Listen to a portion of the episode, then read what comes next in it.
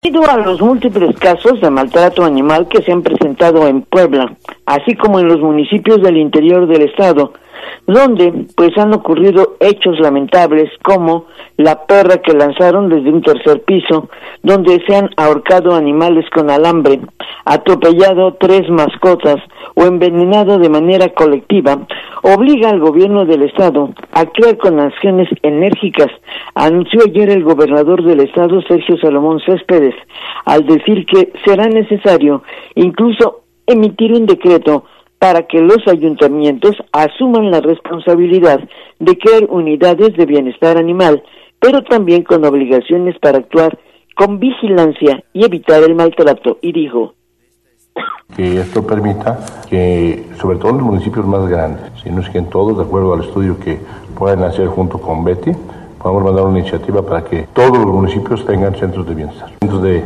de bienestar animal, para hacerlo llegar al Congreso. Apóyate en medio ambiente, por favor, para que nos puedan dar la visión y ver cuáles son los alcances que se tienen y poderlo generar de manera muy, muy, muy importante. Y tristemente, tristemente, cuando falta conciencia en la sociedad, cuando las autoridades, para no salirnos del lado, dejamos de hacerlo mucho, pues tenemos que normarlo por parte de reglas y de leyes para que las autoridades puedan actuar. Ese es el gran tema. Cuando la descomposición social, cuando la falta de conciencia de la sociedad, cuando se hace desde las áreas particulares, desde un mismo hogar, entonces tenemos que empezar a normarnos por medio de reglamentos y con eso poder actuar en consecuencia de ello. El decreto será elaborado por la Consejería Jurídica del Gobierno para que sea enviado al Congreso del Estado, que pronto reanudará, por cierto, su periodo ordinario de sesiones. El objetivo es que los municipios realmente cumplan con esta obligación de cuidar la especie animal, ya que 200 ayuntamientos todavía no cuentan con la unidad de bienestar animal.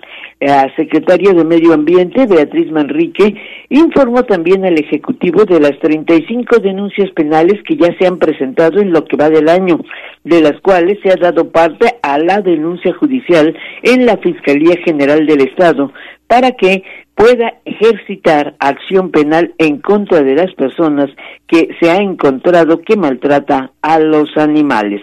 Pues ese es el reporte gallo sobre este importante tema.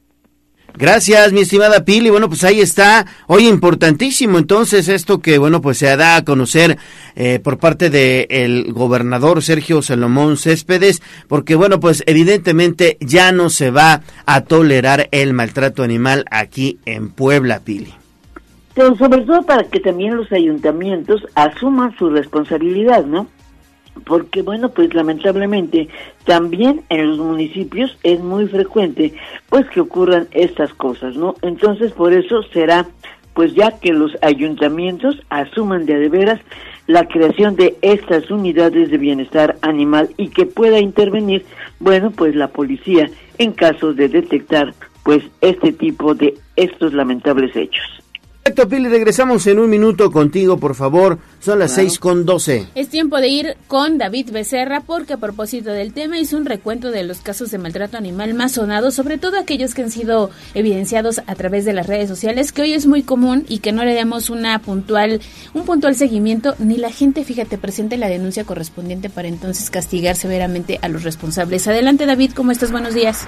Así es, Gallo, Ale, a todos en cabina y a nuestro auditorio, los saludo con muchísimo gusto, pues poco a poco y gracias a las redes sociales se ha conocido de terribles casos de maltrato animal que han ensombrecido a la sociedad poblana. Y es que últimamente se ha notado un aumento en este rubro generando indignación en los poblanos que claman por justicia para estos seres vivos. Mariana Acosta, titular de la organización Patitas Enodadas, lo explica de esta manera. Escuchemos. Mira, en el caso de las carpetas de investigación, tanto el caso de Muñeca, que fue este chico de Atlisco de 12 años, de ese hace 15 días ya los hubo una sentencia. Luego traemos el caso de esta chica Vanessa. Ese también es un caso que viene avanzando. De hecho, si no me equivoco, vino Fundación Toby a presentar la denuncia igual con los abogados animalistas. Es otro caso que viene avanzando. Desde sus trincheras, diversos colectivos de protección animal se han dedicado en una tarea titánica a generar presión a las autoridades para un correcto seguimiento desde el levantamiento de la denuncia y un proceso que desemboque en una sanción ejemplar para quien cometa el crimen. Así lo mencionó. De Huejotzingo, pues sí es un caso que se tuvo que hacer viral porque se tenía toda la información. La verdad es que el dueño en todo momento estaba en toda la disposición para llegar a las últimas consecuencias y eso ha ayudado mucho a la carpeta de investigación, los vecinos, toda la evidencia que se tiene, la verdad va a ayudar este caso y yo creo que también por la cuestión mediática, este caso se va a resolver para bien. Y es que recientemente se han viralizado casos como el de una joven en Huachinango, Vanessa, quien después de adoptar un cachorrito se dedicó a hacerle actos de tortura y subirlo incluso a redes sociales, o el de un adolescente de 12 años de edad, quien abusó de muñeca, una perrita mascota de una vecina allá en Atlixco, o el de un hombre que subió hasta el tercer piso para, pues patear y posteriormente lanzar del tercer piso a Enedina una perrita que era mascota de uno de sus vecinos en el edificio y esto entre otros, así lo mencionó Mariana. Por eso también en el pliego petitorio que haremos que haremos hoy público dentro de la página del movimiento animalista, eh, los pliegos petitorios de los que pedimos y justamente es tener el personal, porque los casos son tantos que, que no da cabida, ¿no? Lamentablemente. Y no hay sanciones. Si no hay sanciones, la gente dice, ah, ok, no pasa nada. Todos estos casos han pues llevado un seguimiento legal y han tenido avances positivos sumado al trabajo que realizan precisamente los colectivos en favor de los animales para que se generen legislaciones adecuadas y se logre evitar vacíos legales que provoquen que los agresores queden libres. Así lo mencionó Mariana. Entonces también los reglamentos tendrían que ser, a ver, tú no te puedes deshacer del animal, si te deshaces del animal hay una multa, pero de miles de pesos. La gente tiene que empezar a entender que el bienestar animal es la antesale de la violencia que hoy estamos viviendo en México. Sí es, muy importante que la gente también lea su ley, lo que siempre hemos dicho, ¿no? Tenemos la ley de bienestar animal, que pues ahí claramente dice que es maltrato y que es crueldad animal. Tiene sus definiciones muy claras.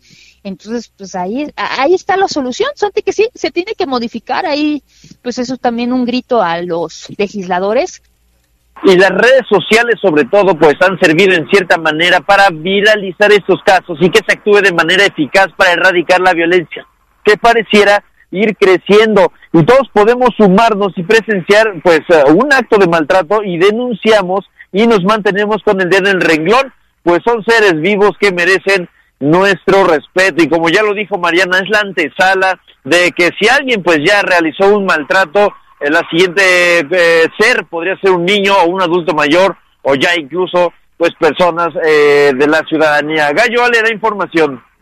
Muy bien, David, bien lo mencionas. Bueno, pues evidentemente son seres vivos y ellos sienten incluso a veces más que que los seres humanos. Hay que, hay que tener muchísimo respeto por los animales. Gracias, David. Regresamos contigo más adelante. Regresamos con Pili Bravo. Le vamos a dar un giro a la información cuando son las 6 de la mañana con 17 minutos, porque ayer el gobernador se trasladó a el municipio de Tepeaca para realizar una gira de trabajo, además de que en esta localidad están de manteles largos, Pili. Adelante.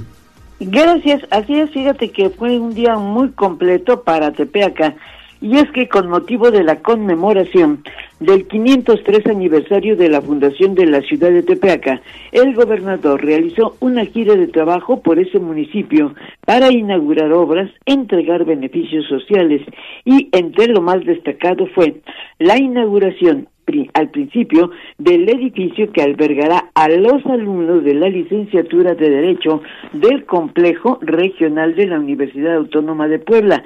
Por eso, la rectora Lilia Cedillo de verdad agradeció al gobernador y al ayuntamiento esta colaboración.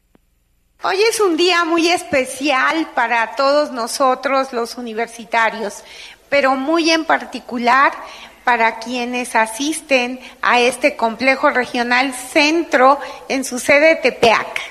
Tepeaca, además de ser una zona geográfica muy importante para nuestro estado, es también una zona geográfica que se caracteriza por su gente, por gente emprendedora, trabajadora, por gente que quiere superarse y la prueba de ello es que ustedes están aquí. Yo quiero agradecer muy sinceramente al señor gobernador, quien es oriundo de Tepeaca, igual que su servidora, todo lo que ha hecho por esta comunidad. Gracias, señor gobernador. Y bueno, por su parte, el gobernador destacó que el gobierno a su cargo apoya todas las instituciones de educación superior, sobre todo la universidad, que es una de las mejores del país, manifestó al tiempo de recalcar que ahora se cuenta con un gobierno presente en esta región. No hay nada mejor que poder invertir en los hijos del pueblo, en el futuro de ustedes. Y si la universidad tiene 400 años, ¿cuántas generaciones ya pasaron y pasaron y pasaron y seguirán pasando? Por eso para mí es un gran orgullo poner mi granito de arena en estos campos. Por supuesto que esto es para ustedes jóvenes. Y bueno, el gobernador del estado, Sergio Salomón Céspedes, pues no terminó ahí su jornada, por el contrario, ahí la empezó, porque posteriormente realizó, te repito, esta gira de trabajo que duró todo el día.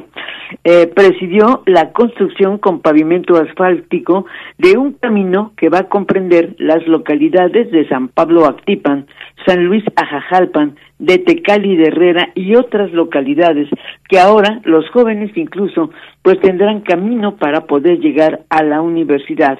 Las obras, estas, tendrán una inversión de más de 36 millones de pesos. Habrá de beneficiar, repito, a los estudiantes de este complejo regional, pero también a los habitantes, pues para que puedan sacar mejor sus mercancías. Ya por la tarde-noche tuvo también dos eventos. Uno, la inauguración del el Centro Integral de Servicios, el CIS, pero también eh, tomó protesta a la creación del nuevo clúster de marmoleros de la región, por lo que dijo esto. Y nosotros desde el gobierno del estado le apostamos con todo a ello. Lo hicimos pensando en las pequeñas y medianas empresas de todo el interior del estado, ¿eh?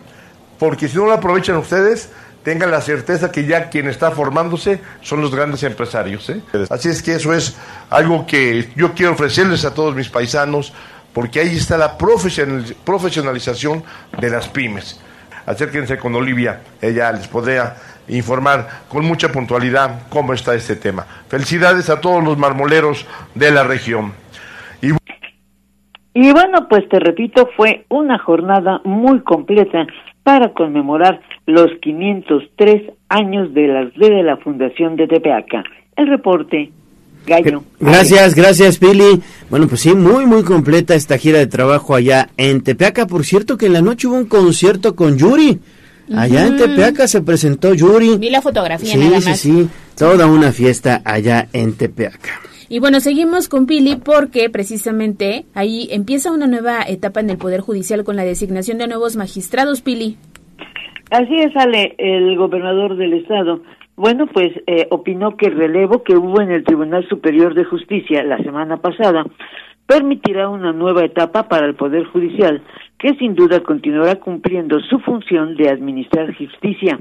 Antes de reunirse con la nueva presidenta eh, del Poder Judicial, el gobernador Sergio Salomón señaló que al término eh, pues de los magistrados de su función de Margarita Galloso y de Carlos Palafox pues seguirán ahora cumpliendo su labor de ser garantes del orden jurídico y decía esto con ello reconocer a todo a la magistrada Margarita Galloso a los miembros del consejo que en un acto de voluntad y entendiendo que para que pueda trascender el Poder Judicial, ellos dieron paso a otra etapa, a otro momento, que permite que se generen condiciones nuevas para poder relanzar este tema.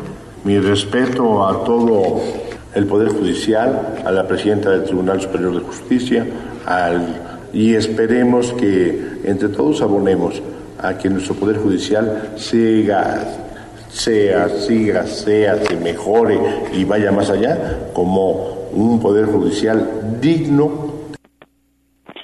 Bueno, el Poder Judicial tiene la finalidad de velar por el cumplimiento de la Constitución y de las leyes en general, hacer cumplir las responsabilidades de los jueces que imparten justicia. Y bueno, todo esto se lo dijo posterior a reunirse con la nueva presidenta del Tribunal Superior de Justicia. El reporte, Ale. Gracias, Pili, por la información. Son las seis de la mañana con 23 minutos. Seguimos con más del gobierno del estado, porque ayer también se informó que ahora este proceso para inscribirse al padrón de proveedores será digital, Pili. Sí, esto lo explicó el secretario de la Función Pública, Juan Carlos Moreno Valle, al informar que para reducir el tiempo de hacer trámites para ser proveedor de servicios o de obras de las diferentes dependencias del gobierno del Estado, se ha elaborado un programa digital que habrá de facilitar la incorporación a los prestadores. Así lo dijo. Con las actualizaciones a la plataforma se permite al usuario adjuntar descargar o suprimir documentos, eliminando la necesidad de reimprimir la información, lo que se traduce en un ahorro económico para los solicitantes. Asimismo, se habilitó un nuevo módulo en el que el solicitante podrá adjuntar la documentación que formará parte de su expediente digital, la cual se conservará en caso de solicitar su revalidación. Y bueno, con este rediseño que realizó la Comisión de Mejora Regulatoria y la Secretaría de Finanzas se ha logrado digitalizar el padrón de proveedores para inscripción y bueno, además esto evitará cualquier intento pues de eh, algún mal papeleo, pero sobre todo evitar también la corrupción. El reporte de este tema. Pues importante esta medida y sobre todo también agilizar precisamente este tipo de trámites, porque cuando llega la corrupción es cuando la gente pues no no tiene conocimiento de cómo realizarlos por un lado y por el otro, bueno, pues dicen, es un trámite engorroso, mejor damos una lanita, ¿no? Exacto, y sobre todo eso, evitar los viajes, ¿no? Para ser proveedor era mucho papeleo, kilos y kilos de papeles y bueno pues eh, como tú dices no no había no faltaba pues ya sabes los coyotes que todavía existen que bueno se prestaban por una lana pues para eh, perder el tiempo y hacer los trámites así que bueno pues ya con este padrón de manera digital, pues los trámites incluso hasta serán menos. El propósito es agilizar y esperar la respuesta ya de esta manera. Qué bueno. Son las 6 de la mañana con 26.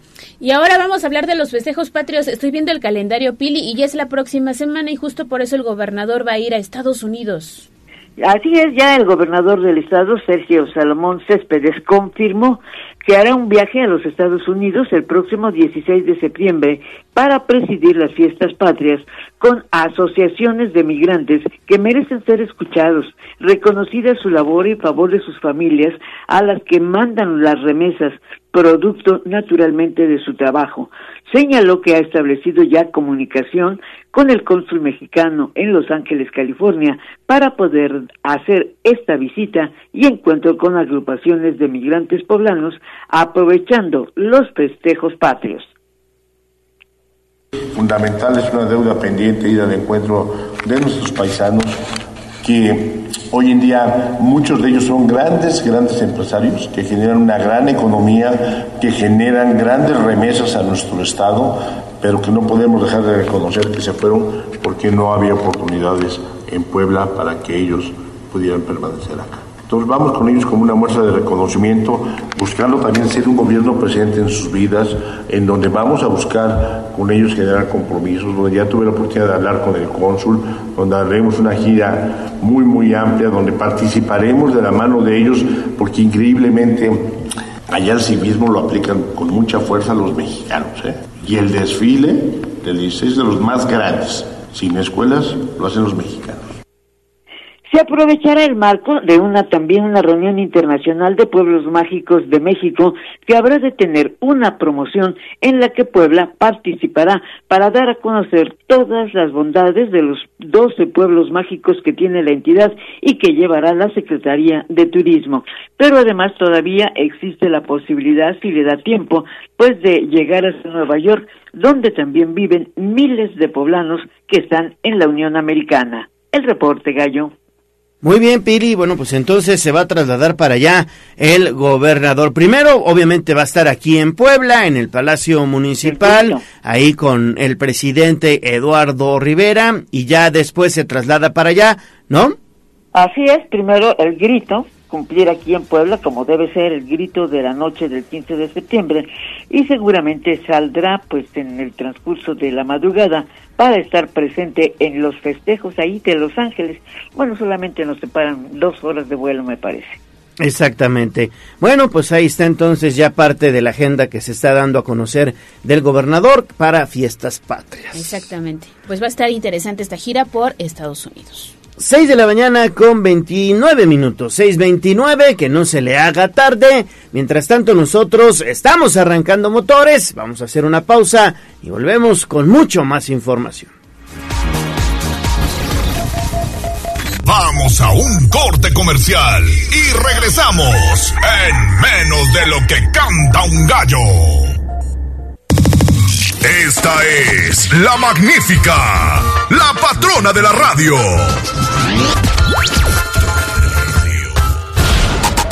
Seguimos con el gallo de la radio.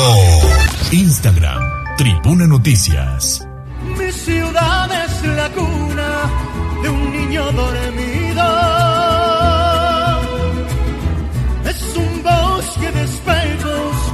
Cuida un castillo. Hablemos de nuestro pueblo. El reporte de la capital poblana. En Tribuna Matutina. 6 de la mañana con 34 minutos. Seguimos en Tribuna Matutina. Recuerde que puede enviarnos sus mensajes al 2223 90 38 10 para que hagamos juntos las noticias. Vámonos con información de la ciudad porque ayer el presidente municipal Eduardo Rivera pues puso en marcha la rehabilitación del Parque del Migrante. Usted se preguntará, ¿y ahora dónde es ese parque? Bueno, pues Gisela Telles tiene los detalles. Adelante, Gis, buen día. Gallo, te saludo con gusto, igual que a nuestros amigos del auditorio, y para rendir homenaje al trabajo y esfuerzo de los migrantes, Eduardo Rivera Pérez, presidente municipal de Puebla, inauguró el Parque del Migrante y la rehabilitación del Parque de Analco, mismos que tuvieron una inversión de 23 millones de pesos. El edil destacó que ambas zonas se encontraban en el abandono y de ahí que las diferentes áreas del gobierno de la ciudad y Sergio Abarca del Instituto de Artes Visuales pues lograron este sentido homenaje a miles de poblanos que dejaron sus hogares por la esperanza de encontrar un mejor futuro. Además dio a conocer que colocaron un monumento que mide más de seis metros y de ahí que dejó en claro Puebla es el primer municipio en reconocer la importancia económica, social y demográfica de las y los mexicanos que radican en Estados Unidos. Y es que subrayó, tan solo en el primer semestre de 2023, el Estado recibió 1.517 millones de dólares por remesas que equivalen a 25.800 millones de pesos, casi una cuarta parte del presupuesto del Estado. Pero también escuchemos parte de su mensaje. Hoy estamos realizando este motivo en homenaje a los miles de migrantes poblanos que a pesar de no estar físicamente en el municipio, llevan a Puebla en su mente y en su corazón, pues siguen ligados a nuestra ciudad y al fruto de su esfuerzo que se traduce en su trabajo, remesas, cariño, que siempre tienen a sus familiares, además generando un impacto positivo en la capital. En reconocimiento a su importancia para todas y todos nosotros, es que venimos aquí a anunciar la intervención de estos dos parques emblemáticos que quedaron totalmente rehabilitados gracias a una inversión de 23 millones de pesos prácticamente. Rivera Pérez manifestó que a la par realizarán una serie de acciones para ayudar a la comunidad migrante y por ello emprenderán 20 proyectos a través del programa Emprendimientos sin Fronteras de la Secretaría de Bienestar y ofrecerán también a las familias proyectos de superación personal, resiliencia, salud física y mental por medio del DIF. El reporte. Gracias, Gis, por esta información. Pues qué bueno, la verdad es que me di la vuelta por ahí el fin de semana, por la zona de Analco, quedó bonito, quedó bien bonito. Ya, ya necesitaba su manita de gato. Sí, ¿eh? además es padre disfrutar un fin de semana. No sé si todavía se siguen poniendo los comerciantes, que ya sabes, te venden este cualquier tipo, de, incluso de manualidad, ¿no? Sí, Productos sí, artesanales. sí, sí, del tianguis. Pero era muy padre ir a Analco y de ahí pasarte el centro histórico, ¿no? Se le da hoy un nuevo rostro, así que hay que visitarlo. Y se come rico también, porque hay muchos puestos de comida. ¿A ti te gusta ir, mi estimada Gis? Sí, Gallo, la verdad es que los fines de semana, como dice Ale, es muy pintoresco. Además, se pueden encontrar diferentes tipos de artículos, desde, desde el hogar hasta para el disfrute personal.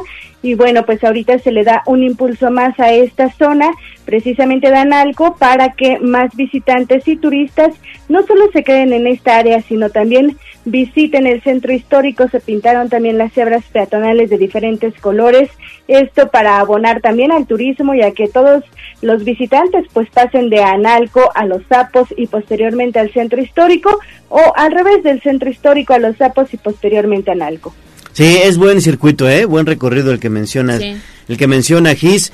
Y eh, ahorita pues está más bonito porque ya hay adornos patrios. Y en la noche ¿Ah? eso se ve espectacular ya con los foquitos encendidos, ¿no? Hay que irse a tomar la foto. Hay que irse a Instagramear. Exactamente. Ahí está la información con Gisela Telles. No pierda la oportunidad porque además, bueno, ya viene otro fin de semana y hay que aprovechar lo que se tiene en la ciudad de Puebla. Y hablando precisamente del centro histórico, se van a suspender los parquímetros el 16 GIS, que además cae sábado. Así es, Ale. Fíjate que en este sentido, Adán Domínguez Sánchez, gerente de gobierno y gestión del municipio de Puebla, pues informó que ya analizan eh, también la solicitud de ampliación del horario que realizó la Canirac para el 15 de septiembre y confirmó que el sistema de parquímetros quedará suspendido el 16 de septiembre. En entrevista, el funcionario recordó que el programa de parquímetros funciona de acuerdo con la Ley Federal del Trabajo, es decir, únicamente se suspende el cobro los días que marca como inhábiles o festivos y por ello solo se contempla el 16 de septiembre. Escuchemos. Ahorita continúa de manera normal. Recuerden que eh, los únicos días en que el sistema de parquímetros no funciona es en los días que la Ley Federal del Trabajo marca como eh, pues días inhábiles, días festivos. En este caso el 16 de septiembre. Todos los días eh, demás continúa normal, a menos que de manera extraordinaria el gobierno municipal eh, señale que hubiera algún día que no funcionara. Pero en este caso será solamente el 16 de septiembre hasta este momento. Sobre la petición de extensión de horario que llevó a cabo la Canirac, dijo que también el gobierno de la ciudad ya analiza la posibilidad una vez que debe anteponer la seguridad de las y los poblanos. Domínguez Sánchez indicó que la Canirac también extendió una petición para realizar espectáculos en sus propios restaurantes y de ahí que ambas solicitudes se están también analizando con la Unidad de Normatividad y Regulación Comercial y las Secretarías de Gobernación y de Seguridad Ciudadana, esto para que las próximas celebraciones del 15 de septiembre se lleven en paz y también tranquilidad. Así lo decía. Ya recibimos por parte de Canirac la solicitud de ampliación de horario, se está analizando por parte del gobierno municipal. Recuerden que este tema de los horarios también tiene que ver no nada más con la ampliación de horario, sino también con la seguridad de los pueblos poblanos. Hay, eh, son fechas en donde pues, hay mucha fiesta, se consume mucho alcohol, eh, somos muy contentos y festejamos mucho nuestra independencia. Pero en ese sentido también el gobierno debe ser responsable y debemos de ser responsables para con las personas que eh, habitan en la ciudad y en ese sentido estamos analizando también esta situación para dar una respuesta. El reporte. Bien, pues muchísimas gracias. Entonces ya se están tratando de pues poner de acuerdo sobre todo cómo va a funcionar el tema para el 15 y el 16 de septiembre. Oye, ojalá, ojalá sí les permitan ampliar el horario a estos eh, res- restauranteros, principalmente empresarios, porque bueno, pues el primer cuadro de la ciudad está quedando muy bonito, como, como lo hemos aquí dado a conocer, y muchas personas pues aprovechan precisamente estas fechas para disfrutar en familia el centro histórico y bueno, pues irse a echar un buen taco, un buen churro, una buena chela, lo que Un quieran, ¿no? Un sí. Incluso pozolazo. todavía van a encontrar, me parece que chiles en nogada. Todavía, claro, los chiles en nogada. Es una buena temporada para el sector y sus peticiones seguramente serán escuchadas porque hay diálogo con el Ayuntamiento de Puebla. Y seguimos con más hits precisamente de eh, las fiestas de septiembre porque iniciaron o iniciarán los operativos para evitar venta de pirotecnia. En este sentido, Gallo Adán Domínguez Sánchez, gerente de gobierno y gestión del municipio de Puebla, informó que ya iniciaron los operativos para evitar la venta de pirotecnia en mercados y tianguis de la ciudad. En entrevista, el funcionario detalló que el área de protección civil y gestión de riesgo realizan estos dispositivos junto con la Secretaría de Gobernación y la Unidad de Normatividad y Regulación Comercial para inhibir la compra y venta de estos artefactos. Pidió también a la par a las y los ciudadanos no comprar este tipo de productos, principalmente a los niños, para evitar accidentes que no solo pueden provocar daños materiales, sino también humanos. Escuchemos. Se tiene por parte del área de protección civil y gestión de riesgos un trabajo importante. Ustedes saben que ahorita en estas épocas, en estas temporadas, empezamos con los trabajos de eh, cuidado en respecto de la pirotecnia. Invitamos nuevamente a la ciudadanía a no hacer compra de pirotecnia, invitamos a la ciudadanía a cuidar a nuestros niños y niñas. Nosotros estaremos haciendo los operativos correspondientes en todos y cada uno de los mercados, en todos y cada uno de los tianguis de la ciudad, junto con las áreas de protección civil, junto con las áreas de gestión de riesgos. Esto lo seguiremos haciendo así como lo hemos hecho en años pasados también. Domínguez Sánchez dio a conocer que el próximo miércoles darán más detalles de los dispositivos que se reforzarán de cara a las celebraciones patrias, una vez que buscan abonar al orden, pero principalmente al bienestar de todos los poblanos. El reporte. Perfecto, perfecto. Bueno, pues ahí está entonces la información. Recuerden, recuerden que la pirotecnia no está permitida en el municipio de Puebla. Incluso lo pueden sancionar o eh, también llevarla o llevarlo al juez calificador, ¿eh? Así que aguas y sobre todo cuidemos también la salud, ¿no? Porque entonces muchos pequeñitos en esta temporada sufren accidentes por la falta de supervisión de los adultos. Totalmente. Les compran, ya sabes, cualquier artefacto que se está vendiendo en algún mercado y es peligroso. Y bueno, continuando con la información, ya comenzó la venta de artículos patrios. Mucha gente ya incluso empezó a colocar estas banderitas en algunos puntos de su casa, en las azoteas, en los balcones, y se trata de un mes muy especial para los mexicanos. Adelante David, ¿cómo estás? Buenos días.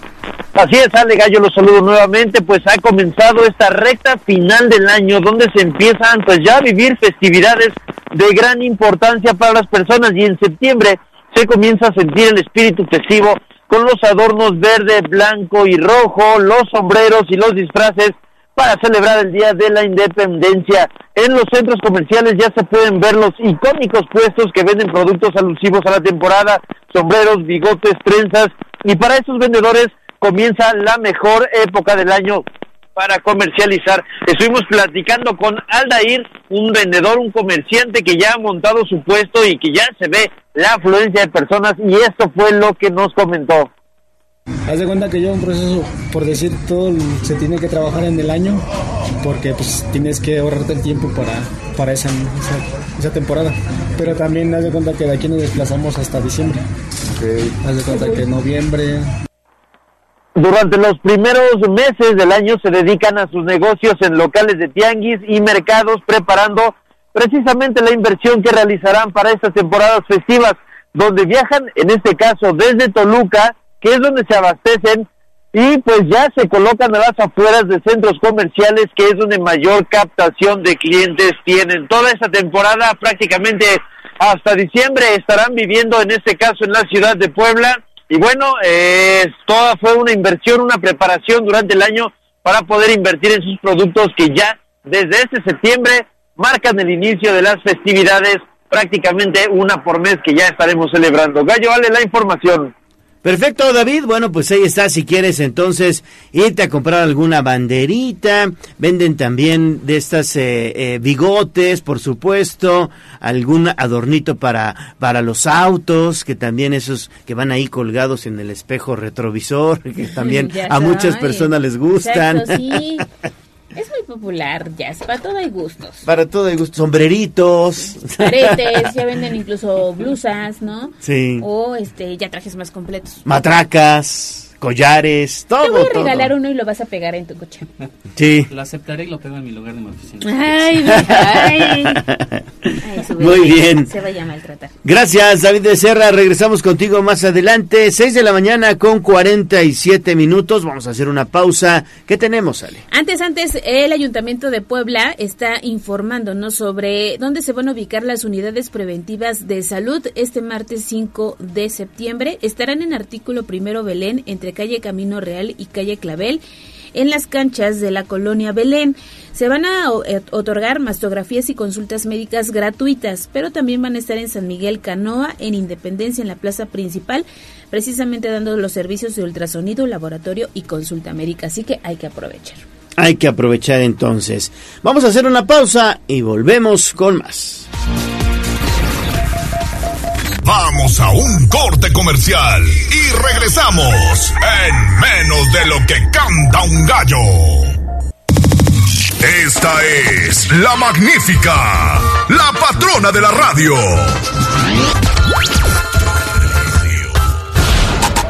Seguimos con el gallo de la radio. Instagram, Tribuna Noticias. Me siento muy contento, Ave, doctor, los que vamos a morir te saludan. Nuestros consejos de salud en el dispensario. En Tribuna Matutina. Con música de Jorge Domínguez, que estará presente, bueno, pues allá hoy en la fiesta magnífica de San Pedro Cholula. Estamos de vuelta, son las 6 de la mañana con 51 minutos. Vámonos con información de la salud. Esto es bien importante. El Instituto Mexicano del Seguro Social anunció pues un programa para las trabajadoras del hogar. ¿No es así, Pili? Así es, el Instituto Mexicano del Seguro Social, Delegación Puebla, anunció el inicio de afiliación de trabajadores del hogar, ya que durante dos años se realizó un programa piloto que apenas permitió que 1.200 trabajadoras pues cuenten con seguridad social, a pesar de que en Puebla se estima existe un elevado número de personas que prestan sus servicios en esa modalidad. El objetivo del Seguro Social es garantizar el acceso a la seguridad social a las personas trabajadoras del hogar en igualdad de condiciones que el resto de los trabajadores. En una conferencia de prensa, Ricardo Pérez Salazar, titular de la Jefatura de Afiliación, señaló que a partir de este año es obligatorio el registro de las trabajadoras del hogar ante el Seguro Social. Esta es la situación de Puebla. Ah, ahorita, digamos, como es el primer año, nos estamos midiendo con nosotros eh, mismos, pero sí estimamos que, estamos bajos en esta, que en esta modalidad. Como comentaba, solo tenemos 1.240 aseguramientos y, sum, y si sumamos las, las viviendas de las 10 colonias más representativas eh, o, o económicamente con un mejor estatus, donde sabemos que tienen al menos un trabajador, pues sí nos quedamos eh, bajo, pero es nuevo el programa, entonces yo creo que, que si lo difundimos y si se vende de manera eh, correcta el producto y, y convencemos a las, a, a, las, a las patronas y a los patrones, eh, vamos a lograr que este número se eleve y vamos a poder. En todo el país suman 60 mil trabajadoras que están registradas, pero es una cifra muy baja. Se espera que vaya en aumento la incorporación de trabajadores a este sistema, ya que también hay hombres que realizan esas labores como mayordomos, que hacen labores domésticas de cuidado o de choferes. La incorporación a la seguridad social tiene beneficios para atender pues la atención médica en caso de enfermedades, accidentes o maternidad tiene ventaja de contar con incapacidades por riesgos de trabajo o más tarde para tener una pensión por vejez o por incapacidad por algún accidente o enfermedad, además de las prestaciones sociales como guarderías y otros servicios. En el caso de las madres pueden también asegurar a sus hijos menores al menos hasta los 16 años y 25 en caso de que estén estudiando. Por eso se hizo un llamado a los patrones y patronas para que procuren cumplir con la ley. El reporte gallo, Ale. Pues sí, importantísimo, sobre todo porque pues hay muchos, muchos eh, pues empleadores que no están cumpliendo con esta ley. Dan chamba precisamente a las trabajadoras del hogar, pero no las están asegurando, Pili pues la mayoría, ¿no? La mayoría de las personas no lo hacen. Además, también te voy a decir que ya no es como antes, en que, bueno, pues tenías la posibilidad de tener alguien que te ayudara en, la, en las labores domésticas. Hoy han cambiado los tiempos, afortunadamente, y bueno, pues ya las personas trabajadoras por lo general a veces vienen del interior del estado o bien de otras entidades que no tienen otras opciones de trabajo más que esta sin embargo, bueno, pues hoy la ley obliga a que se registren obligadamente al Instituto Mexicano del Seguro Social. Muy bien, pues gracias Pili por esta información y seguimos con más. Seguimos con más y estos tienen que ver con temas de salud. Hoy el artritis afecta a 1.5% de la población en México, datos que reveló la Universidad Popular Autónoma del Estado de Puebla, la UPEP. Adelante, Avi. ¿Qué tal, Ale Gallo, amigos del auditorio? Muy buenos días. Efectivamente, les comento que pues en el país el 1.5% de la población sufre artritis reumatoide, una enfermedad inflamatoria crónica que afecta a muchas articulaciones, incluidas pues las de las manos y los pies. Lo anterior fue dado a conocer por la maestra Evelyn Villanueva, académica de la UPAEP, quien explicó que, pues en esta enfermedad el sistema inmunológico del cuerpo ataca sus propios tejidos, incluidas las articulaciones. En algunos casos graves, pues ataca a los órganos internos. Escuchemos.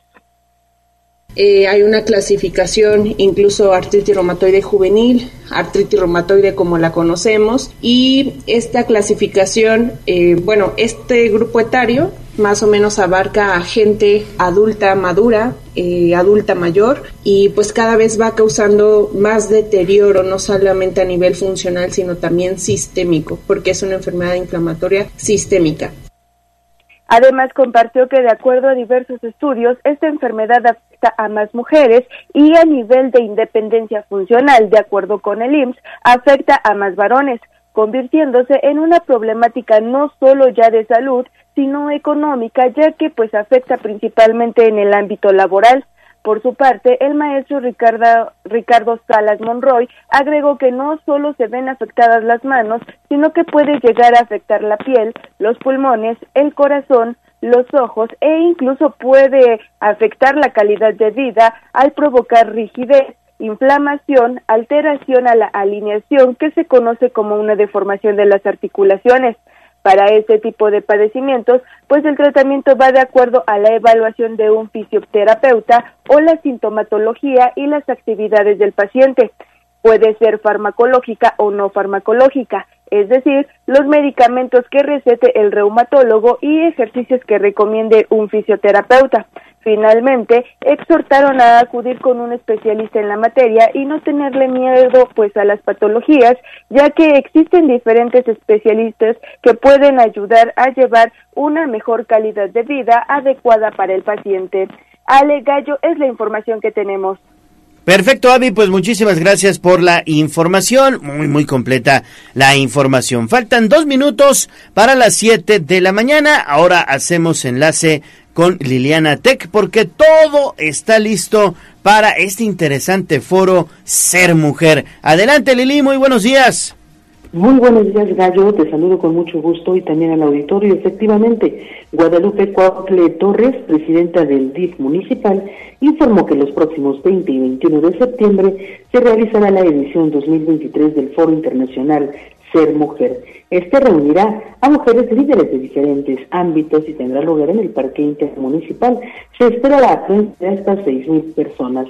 El objetivo es ofrecer un espacio en donde las mujeres escuchen las experiencias de otras y las tomen como inspiración e impulso, aunque también habrá talleres con temas como el emprendimiento, finanzas personales, empoderamiento y autoestima. Escuchemos parte de lo que decía Guadalupe Juan pasado tuvimos una participación flotante de alrededor de 6.000 mujeres, entonces la verdad es que es muy muy buena la participación y pues no no se lo pueden perder esta ocasión. Además de que tenemos no nada más el tema de las ponentes, tenemos talleres para las mujeres como de emprendimiento, elaboración de ciertas eh, eh, manualidades para obtener recursos económicos.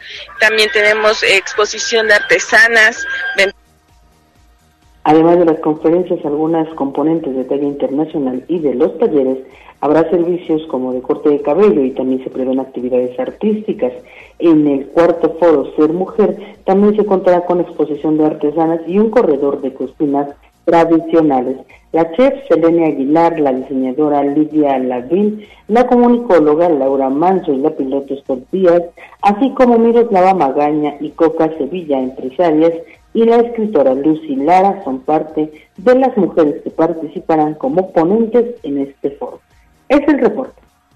Muy bien, Lili, pues muchísimas gracias por la información. Es un foro que, bueno, pues no tendrá desperdicio. Ya lo verán, ya lo verán. Le estaremos platicando más al respecto. Gracias, Lili. Siete de la mañana en punto. Antes de irnos a pausa, vámonos con David Becerra, que ya está patrullando las calles de la ciudad. Adelante, David. Hola Gallo, te saludo con muchísimo gusto. Nos encontramos en inmediaciones de la colonia Loma Encantada, para ser específicos, en la avenida 111 Poniente, donde se encuentra con la prolongación de la 16 de septiembre. Gallo, en este punto se encuentra un motel, el Motel Kenia, que en estos momentos se encuentra acordonado y resguardado por personal de la Secretaría de Seguridad Ciudadana. Lo anterior, pues eh, que durante la madrugada se registró el hallazgo de un cuerpo con evidentes huellas de violencia en una de las habitaciones. Derivado de esto, pues se generó el llamado al número de emergencia 911, por lo que pues fue que se generó esta movilización. En estos momentos la entrada al motel pues se encuentra acordonada, como ya te comentaba, y resguardada por elementos de la Secretaría de Seguridad Ciudadana, quienes están a la espera de los peritajes que se están registrando y realizando por elementos de la Fiscalía General del Estado, pues la recabación de indicios para proceder posteriormente con el levantamiento del cuerpo. Esto te recuerdo, Gallo, en la colonia Loma Encantada, en la 111 Poniente y la esquina con la prolongación de la 16 de septiembre. Pues ya será la autoridad la que más tarde dé a conocer, eh, pues porque este momento no se tiene información sobre la identificación de la persona o si sería hombre o mujer, simplemente pues eh, se sabe que está el cuerpo de esta persona dentro del motel. Gallo es la información que tenemos hasta el momento. Muy bien, David, y sigue tu camino con cuidado. 7-2, vamos a hacer pausa y volvemos con más. Vamos a un corte comercial y regresamos en menos de lo que canta un gallo. Esta es la magnífica, la patrona de la radio.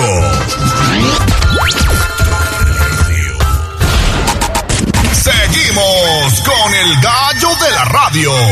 Leemos tus mensajes en WhatsApp, en La Voz de los Poblanos, 22 23 90 38 10.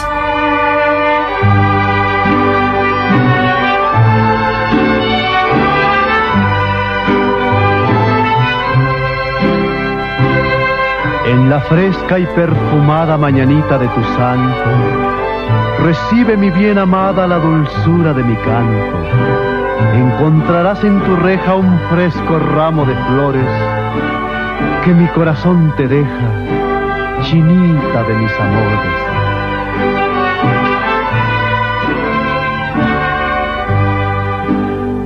Estas son las mañanitas que cantaba el rey David a las muchachas bonitas se las cantamos aquí. Ya estamos de vuelta escuchando las mañanitas de Pedro Infante porque todos los días el gallo de la radio y la voz de los poblanos festeja contigo que estás de santo o de cumpleaños y te obsequiamos un pastel mediano, ¿eh? Un pastel mediano de pastelería 520 la hora del postre para que celebres con toda tu familia. Hoy, ¿a quién festejamos? Hoy el Santoral marca una felicitación a quienes llevan el nombre de Lorenzo, pero también de Obdulia. Así que si alguien lleva este nombre, una felicitación y un abrazo muy especial de parte de todo el equipo de Tribuna Matutina. Lorenzo y Obdulia, muchas felicidades, muchas felicidades a Lencho y a Obdulia, por supuesto, a Lorenzo Rivera, el presidente municipal de Chignahuapan, que hoy está festejando su santo. Exactamente, abrazo hasta allá. Seguramente habrá este barbacoa y pulque. Ay, qué rico, qué rico. Y unos clacloyos en salsa verde. Ah, qué sabroso. Ah, qué sabroso. Bueno, pues muchas felicidades, muchas felicidades. Y recuerden que si usted quiere festejar, pues únicamente mándenos mensaje al 22 23 90 38 10 y nosotros le regalamos este pastel mediano de pastelería 520 la hora del postre, la tradición de una nueva generación que está estrenando sucursal. Es la sucursal Cuautlancingo. Ya están allá en Cuautlancingo, sobre el periférico ecológico, antes de la gasa que conduce a cuatro caminos allá en Cuautlancingo. Hay una gasolinería, hay una franquicia de café, hay una tienda de conveniencia, ya se ubicó. Y ahí está Pastelería 520, porque es la tradición de una nueva generación. ¡Felicidades! la luna ya se metió. Leemos tus mensajes en WhatsApp, en La Voz de los Poblanos, 22 23 90 38 10.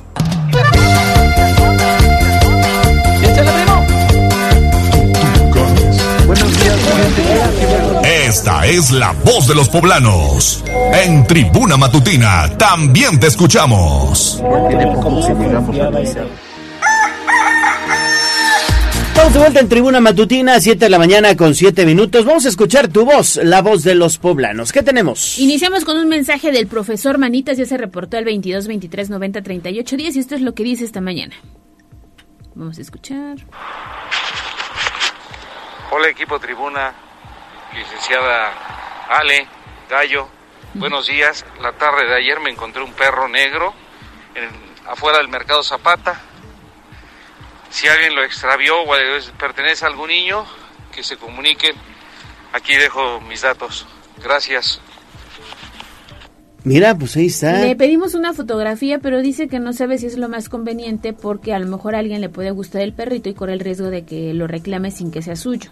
Así el legítimo dueño puede describirlo y entregarlo con mucho gusto. Claro. Entrega con mucho gusto. Entonces, Sí, sí, sí. bueno, encontré este perrito allá afuera del mercado Zapata, al sur de la ciudad de Puebla, y un saludo también para el profesor Manitas. Muchísimas gracias al profesor Manitas que se ha comunicado con nosotros a través de WhatsApp. Y si usted perdió un perrito, se extravió un perrito, se escapó el perrito por la zona del mercado Zapata, ahí encontraron este perrito color negro. Sí, comuníquese con nosotros y lo enlazamos con el profesor Manitas para que tenga más información.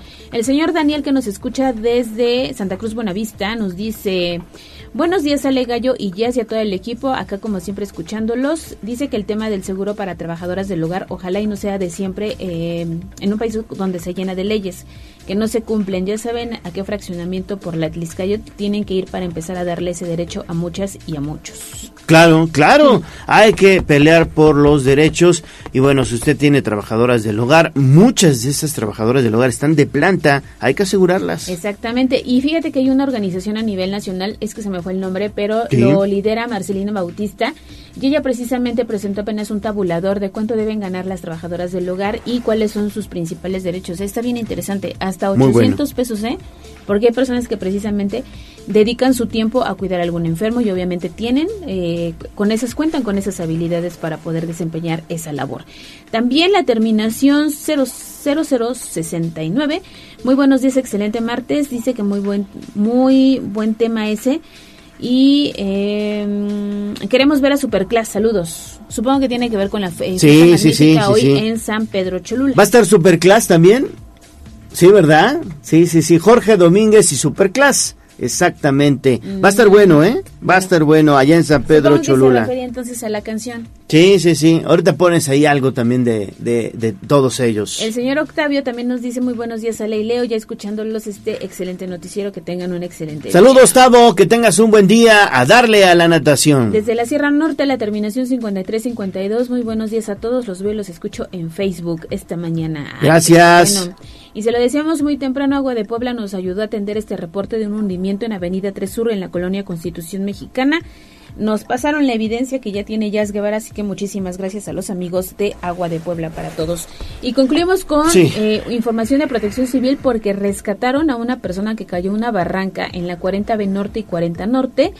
Estuvieron trabajando los elementos de protección civil, Es lo se que vi. brindó atención prehospitalaria y esta persona se encontraba a 15 metros de Ay, profundidad. caray. Afortunadamente fue rescatada con éxito. Buen trabajo de los elementos de protección civil municipal, nuestro reconocimiento. Exactamente. Y recuerda que seguimos recibiendo sus reportes 22 23 90 38 10. Esta mañana ya el volcán Popocatépetl expulsando material incandescente. Está muy activo, don Goyo, ¿eh?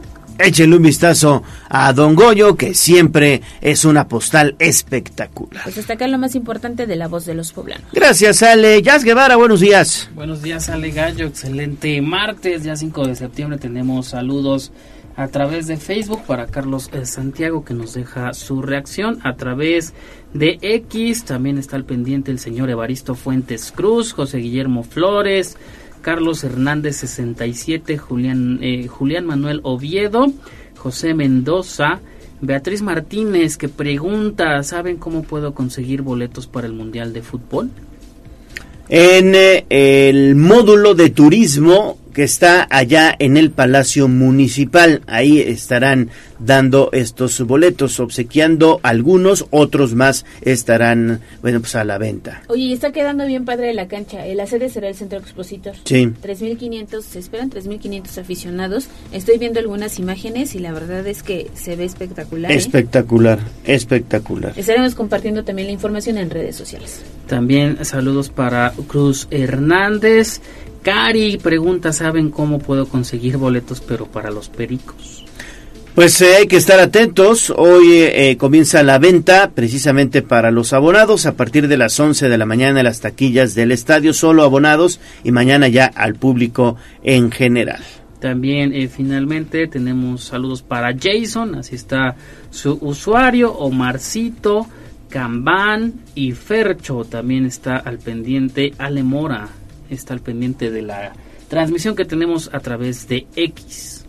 X. Bueno, perfecto. Pues saludos a todos los que nos están también viendo a través de X. Antes Twitter, ahí también estamos en la cuenta de Tribuna Vigila. Y seguimos pendiente en todas las plataformas. Arroba Tribuna Vigila. Y mira, están reportando que hay una carambola ¿A caray? sobre la 11 Sur y Boulevard Valsequillo para que lo tomen en cuenta. Muy bien, pues muchas gracias y manejen con precaución. Bueno, gracias Jazz Guevara. De nada. 713, información de los municipios. Sitio web, tribunanoticias.mx.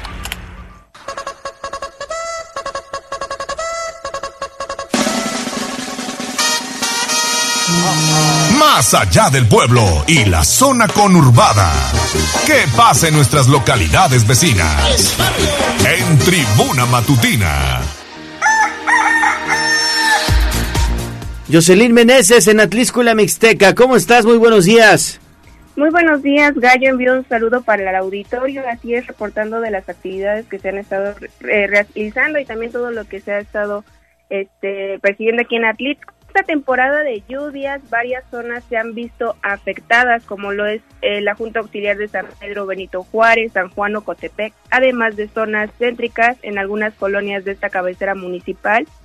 Y es por eso que han sido consideradas como focos rojos en inundaciones ante esta temporada de lluvias y sabemos que se han estado registrando durante estos días.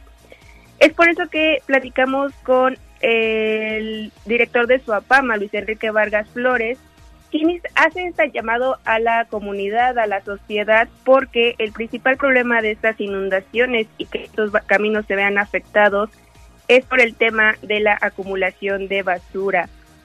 Señaló que ah, por parte del Suapama se han hecho estas limpiezas por parte de los caminos y también retirado montoneras, es lo que hace los taponamientos, provocando estas inundaciones. Son alrededor de 500 familias las que se podrían ver afectadas en esta temporada de lluvias y no necesariamente porque están cerca de algún río o de un afluente, sino porque están en lugares donde se acumula la basura y es ahí donde las personas deben ayudar evitando creando estas montoneras.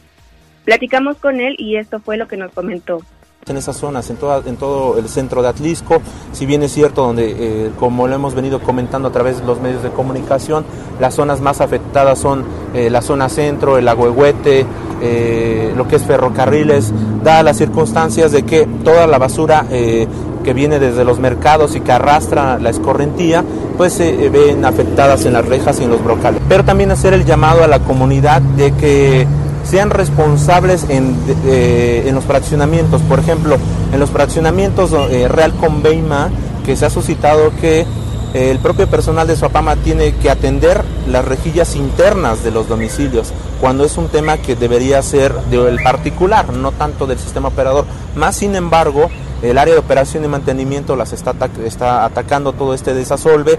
También en la entrada de Rail Conveima eh, hemos sacado sacamos casi una tonelada de basura, entre basura, escombro y tierra. ¿Por qué? Pues por todas estas, eh, eh, la parte alta de Conveima, pues con la lluvia va arrastrando toda esta basura y se vierte a los registros. Así que es este llamado, crear conciencia. También a veces nos quejamos de estas situaciones que no podemos transitar incluso en la zona centro de Atlixco. Sin embargo, también es parte de toda esta basura que se tira, se, se amontona y crea esos taponamientos. Así es el llamado a la población a evitar eh, tirar basura y ser más conscientes también con el cuidado del medio ambiente y obviamente que nos vemos afectados en esta temporada de lluvia.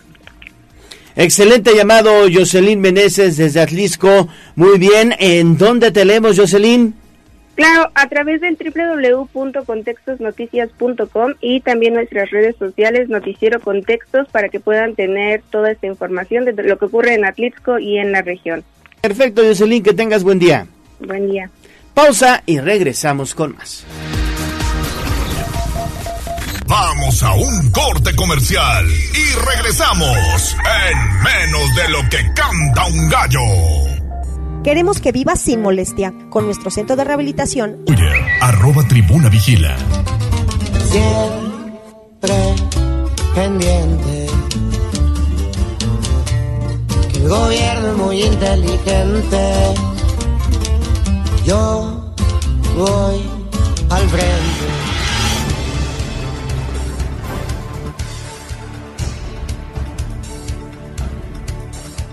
Estamos de vuelta en Tribuna Matutina, son las 7.20 de la mañana y hoy es un gusto saludar en esta mesa de trabajo a una compañera periodista, Aranzazú Ayala, que tiene la verdad es que un interesante proyecto que quiere compartir con todos nosotros, denominado periodismo de lo posible. Mi estimada Aranzazú, ¿cómo estás? Qué gusto saludarte. Bien, pues gusto aquí estar con ustedes también, compartirles un poco del proyecto que estamos haciendo, que ya Llevamos desde mayo haciendo, eh, entre varias organizaciones, somos Quinto Elemento Lab, La Sandía Digital, Redes ACE y Ojo de Agua Comunicación.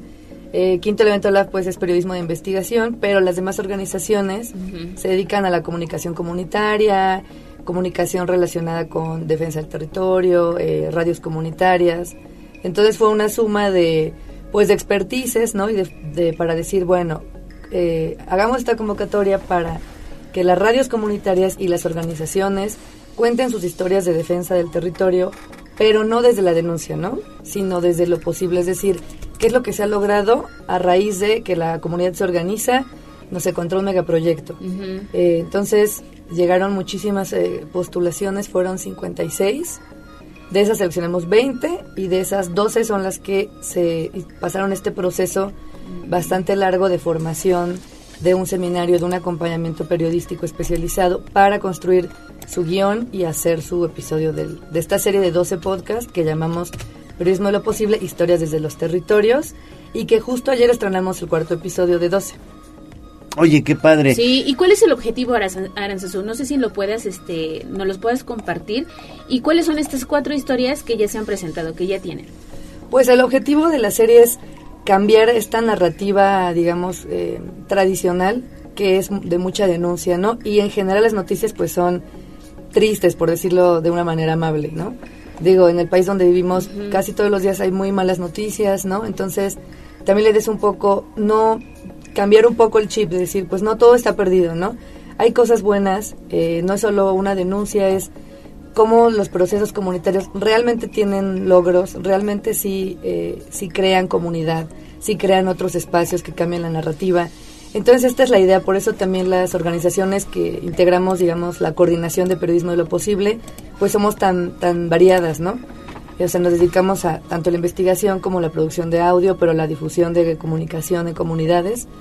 Eh, y también es que las propias comunidades cuentan las historias, ¿no? Porque muchas veces uno como reportero va a un lugar, reportea y se regresa, ¿no? Pero aquí es los compañeros y compañeras de la comunidad cuentan cómo ellos se organizaron, cómo fue la lucha, cómo construyeron, no sé, esta organización comunitaria.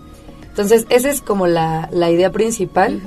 Eh, y las cuatro historias que llevamos hasta ahorita, la primera es justamente de Puebla, eh, fue a cargo de los compañeros de Radio Otzinaca, que es una radio de Cuetzalan, Ah, mira. pero eh, la historia es de Iztacamastitlán, de cómo eh, la comunidad de Tecoltemic logró después de ocho años de lucha eh, cancela- que se cancelaran las concesiones mineras de una minera canadiense en su territorio. Al final, hace unos meses, de hecho fue este año, la Suprema Corte determinó que no, como no les habían consultado, y hubo irregularidades, en resumen, ¿no? Entonces la historia la cuenta una compañera que es de Tecoltemic, que cuando ella tiene creo que 20, 21 años. Sí, cuando sí, empezó sí. todo tenía como 13. Entonces es una historia muy linda porque no es de la, la denuncia, sino es cómo se organizaron, todo lo que, lo que hicieron. ¿Qué es lo que hicieron para la defensa de su territorio, finalmente, no? Y gente de todas las edades, ¿no? De los abuelitos, los niños chiquitos. Esa es la primera. Y la segunda es de Felipe Carrillo Puerto Quintana Roo, un espacio, eh, un centro comunitario. Es que tierra maya, ya. Sí, justo es la escuelita maya. Y cómo a través del bordado, de talleres de bordado a niñas y niños, están eh, enseñando otra vez el maya, porque la gente ya lo ha perdido mucho. Todo el mundo aprende inglés porque quiere ir a trabajar a los Claro, grandes turismo, ¿no? sí.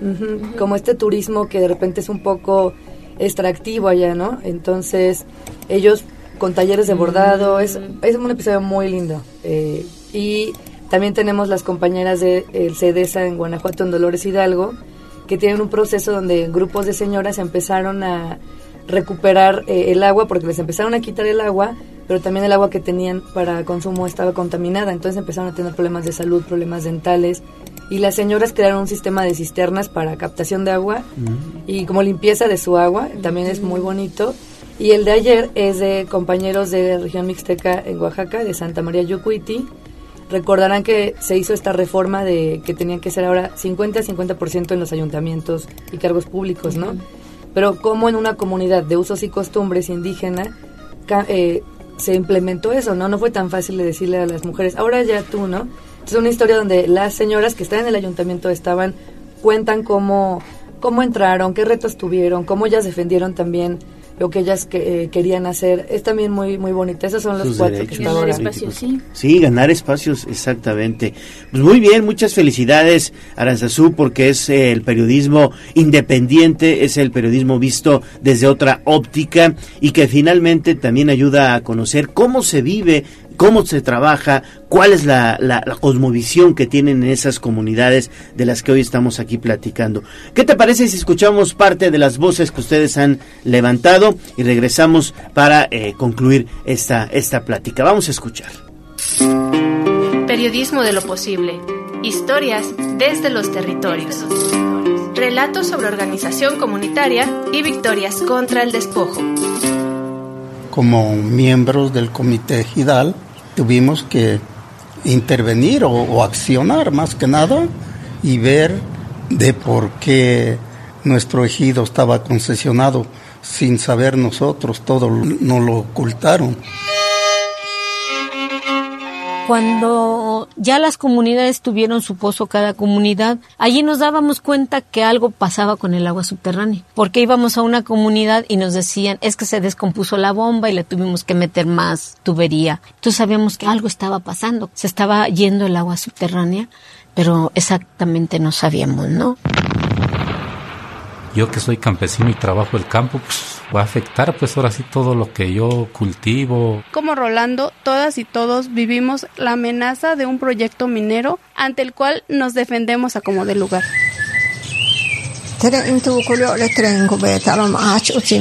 Esta zona, el Estado lo ha proyectado para ser zona turística. Las juventudes son preparadas para trabajar en los hoteles. Muchas cosas están cambiando y poco a poco que vamos soltando y olvidando quiénes somos. Ahorita mismo la sala clandestina es brutal, pero antes eran aquí gigantes de cientos de años. Todo esto era cerrado. Había veredas, pero dentro del monte no podías andar, estaba cerrado el monte. Philly formó parte de las Rondas, una especie de guardias forestales de pobladores voluntarios, que en el año 2007 se organizaron para formar el Ocotenco, organización que comenzó a proteger nuestro bosque. Resiste, Padre Monte. Periodismo de lo posible. Historias desde los territorios. Una colaboración entre comunicadoras, comunicadores y periodistas para narrar historias de organización comunitaria. Encuéntranos en Spotify, Twitter, Facebook, Instagram y YouTube. Oye, periodismo de lo posible. Ahí están las historias narradas y contadas desde los protagonistas y con los protagonistas, ¿no? Sí, fueron eh, los, los equipos y también sí es importante mencionar que cada equipo produjo todo, ¿no? No es que ellos reportearon y nos entregaron el material, no. Claro que hubo un acompañamiento, hubo un seminario de formación virtual de 10 sesiones, hubo un primer campamento presencial en Oaxaca, otro en Ciudad de México, Ahí se dieron talleres de guion, de producción, de cómo hacer eh, reporteo, periodismo de investigación, de periodismo narrativo. Entonces, un proceso también de formación. Cada equipo tuvo un acompañamiento de un periodista eh, especializado o especializada en lo que, dependiendo de la necesidad de cada equipo. Y pues fue prácticamente un año, ¿no? El primer campamento fue en septiembre, entonces estamos hablando de 10 meses aproximadamente de trabajo de cada uno de los equipos eh, y las producciones pues están eh, bastante bien cuidadas. La verdad es que es un proyecto muy bonito y todavía quedan dos meses, ¿no? Ocho semanas que estaremos publicando uno por semana.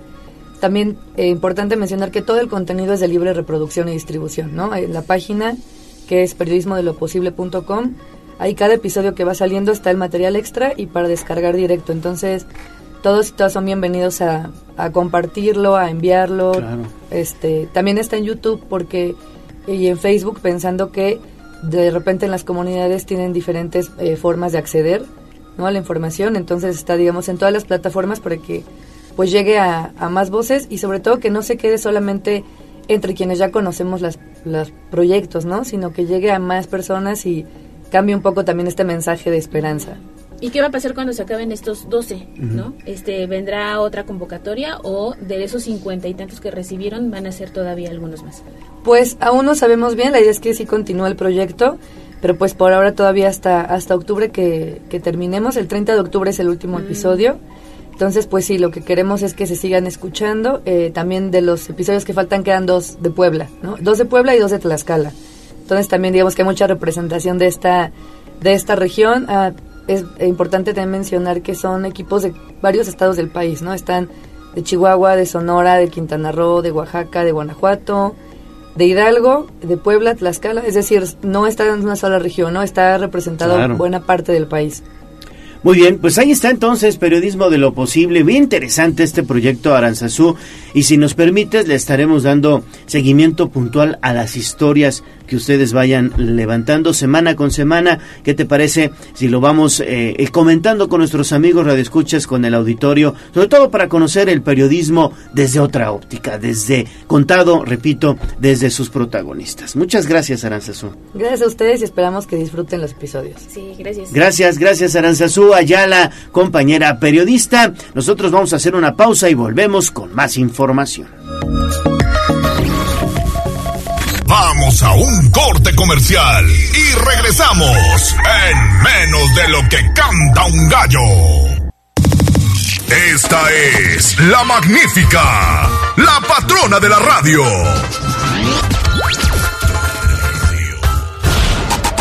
Seguimos con el gallo de la radio. Twitter, arroba tribuna deportes.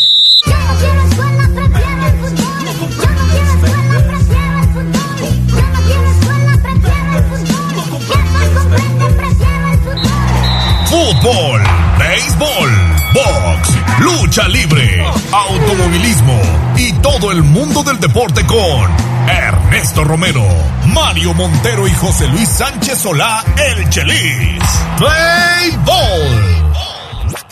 Béisbol.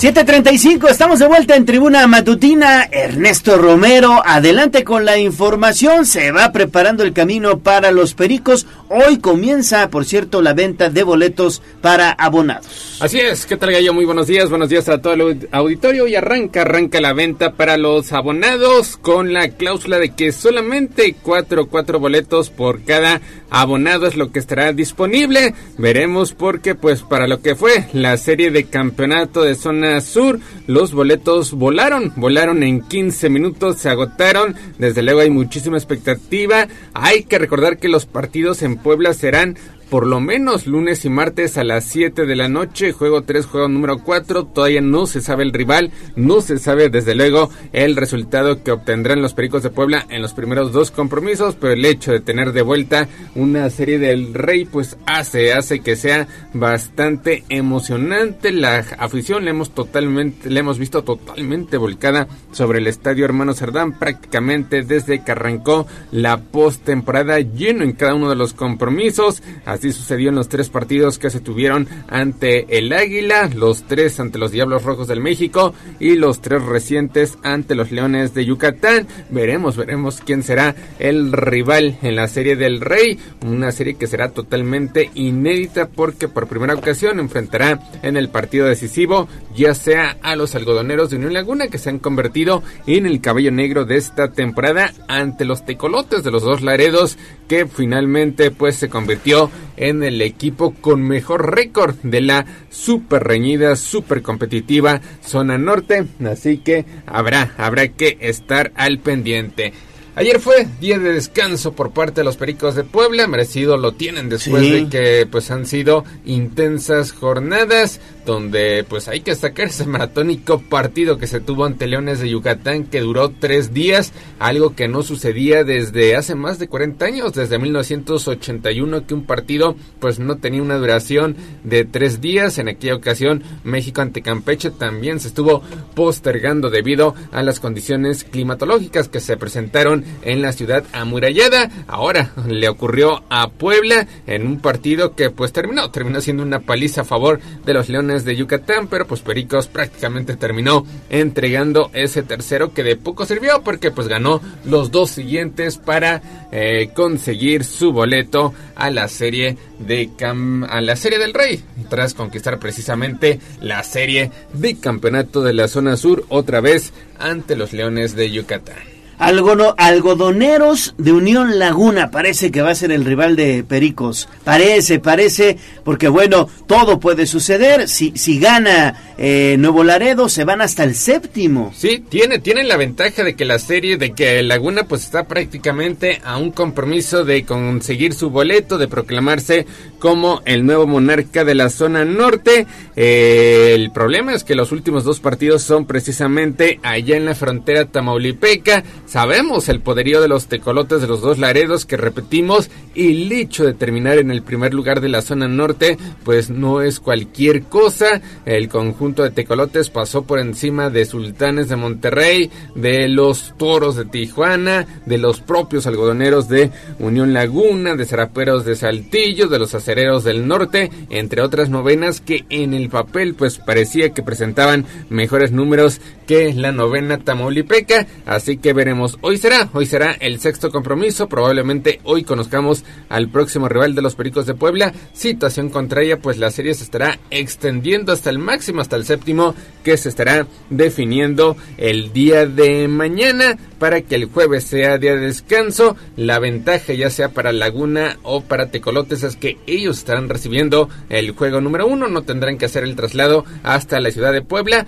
Puebla hoy regresa a los entrenamientos, mañana también tendrán doble sesión y ya el próximo jueves estarán emprendiendo el viaje. Solamente falta el destino por confirmar si será a la comarca lagunera o finalmente a la frontera tamaulipeca. Hay que recordar que los dos Laredos juegan, juegan en dos parques. Uno lo hacen en en nuestro país y, lo, y el otro partido, el juego número 2, lo disputan en el Unitrade, allá en Laredo, en Texas, Estados Unidos. Híjole, qué complicado, qué complicado Sí, que la sería. distancia es digamos como si Pericos jugara como local un partido en el Estadio Hermano Cerdán y tuviera un segundo partido en la ciudad de Cholula. O sea, la distancia realmente es bastante cercana. El problema pues es que ya pisas realmente territorio norteamericano. Y son traslados de cualquier manera, ¿eh? Y el hecho de que pues a lo mejor no tengas visa le está pasando a dos peloteros de algodoneros de Unión Laguna que no pueden eh, jugar allá en Estados Unidos porque pues no tienen eh, visa, no tienen sus papeles completos para cruzar la frontera, pues ellos, ellos tienen que esperarse, situación contraria a la de Laredo, que lo ha hecho de manera regular toda la temporada. Juegan eh, de cada serie dos partidos en México y uno en los Estados Unidos, por eso es que se le conoce como los tecolotes de los dos Laredos. Oye, y, y en ese sentido, en cuanto a la documentación, eh, visa y todo lo demás, pues ¿cómo andará Pericos? Me, me imagino, me imagino que bien, este, habrá que tocar bien ese tema con con la directiva. Porque ahorita es bien importante eso, ¿eh? Sí, sí, sí. Obviamente si no tienen su no pueden documentación jugar, ¿eh? completa, no pueden trasladarse. Este, ya le ha ocurrido a Perico, ya ha tenido actividad precisamente en el Unitrade Stadium y al menos pues no hemos tenido el reporte de que algún pelotero pues no haya podido, este, como se dice coloquialmente, cruzar el charco. Este, habrá que esperar. Y repetimos, la ciudad tanto de Nuevo Laredo como de Laredo pues está relativamente cerca, es como si se trasladaran de Puebla a la ciudad de Cholula. 30 minutos máximo y eso por la cuestión de tráfico, pero pues sí, están bastante cerca ambos parques y eso siempre y cuando Laredo pues consiga su boleto, repetimos, Laguna está solamente a una victoria, la cosa es que esa victoria pues la tiene que conseguir en patio ajeno, situación que para nada, para nada es sencilla, hay que recordar que Laguna pues prácticamente vino, vino a barrer a los Pericos de Puebla en la última serie, en ese momento donde Pericos pues estaba titubeando, Sí, andaba estaba mal, andaba perdiendo mal. posiciones. Fue una campaña de altibajos, también hay que reconocerlo para la novena verde. Me parece que en ninguna, en ninguna de las series ha partido como favorito, lo cual pues ha beneficiado muchísimo a la novena verde porque pues ha dejado la presión del bando contrario. Ante Veracruz el favorito era el conjunto del Águila por el hecho de terminar mejor posicionado. Después Pericos empieza con todo barriendo precisamente al Águila. Parecía que se los iba a despachar en cuatro y después pues viene ese regreso histórico que solamente se ha dado en cuatro ocasiones a lo largo de eh, más de 80 años de Liga Mexicana de Béisbol. Ese regreso que tuvo el Águila de Veracruz. Pero de poco sirvió. Finalmente Pericos termina avanzando como mejor perdedor. Todo el mundo eh, vaticinaba que los Diablos iban a acabar en cuatro compromisos con los Y Pericos. precisamente de con. Diablos es donde Sí. comenzó la racha positiva de Pericos. Ahí el equipo se vino para arriba, ¿eh? Pierdes, pierdes el primer partido y donde Pericos pues prácticamente no mete las manos. En ese momento Pericos acumulaba cinco derrotas de forma Es correcto. consecutiva. Estaba a una de igualar el récord que precisamente lo tiene la novena verde de más derrotas consecutivas en una postemporada. Pero pues viene, viene esa primera victoria histórica allá en el estadio Alfredo Harp Elú, lo cual pues llenó de motivación al conjunto de los Pericos de Puebla. Eh, no puede finiquitarlos en el estadio Hermano Cerdán, tienen que trasladarse nuevamente a la Ciudad de México y en un partido igual con tintes dramáticos termina sacando ese sexto compromiso 4-3 prácticamente pidiendo la hora, vendiendo bastante cara la derrota el conjunto del México y me parece que ahí pues la motivación estaba a tope o está Sí, a tope está, con los está. Pericos de Puebla encaras a los Leones de Yucatán que había pasado con relativa facilidad el resto o, o las rondas anteriores prácticamente barriendo a sus oponentes con un eh, orden al bat pues bastante bastante poderoso. Por algo son los actuales campeones de la Liga Mexicana de Béisbol eh, cetro que pues ya van a estar cediendo eh, la próxima semana. Y pues Pericos Pericos al menos históricamente pues ha tenido un dominio importante sobre Yucatán y lo vio reflejado en esta serie de campeonato. Ese último compromiso también queda para la historia. Pericos ganaba con relativa facilidad carreras a cero. Yucatán vendió bastante, bastante cara la derrota, consiguiendo la igualdad. Después vienen el duelo de toma y daca, la serie de volteretas. Nueve entradas no son suficientes y hasta el capítulo número 12 en la parte baja de esa misma entrada aparece, aparece Miguelito Guzmán para conectar el imparable, el imparable que le da la victoria a los Pericos de Puebla y por ende el boleto a esta serie del Rey. Lo bueno, lo bueno es que Pericos pues tendrá estos días de descanso para que sus lanzadores precisamente pues tengan, tengan día de descanso, eh, puedan estar listos para lo que será el juego número uno, donde seguramente Gabriel Inua será el programado. Joimer Camacho estará el próximo sábado en el juego número dos y pues habrá, habrá que ver quiénes van para el número 3 y el número 4. En el papel serían Rudy Acosta y Héctor Villalobos. Eh, Héctor Villalobos. Sin embargo, pues Joimer Camacho pues ha estado con una postemporada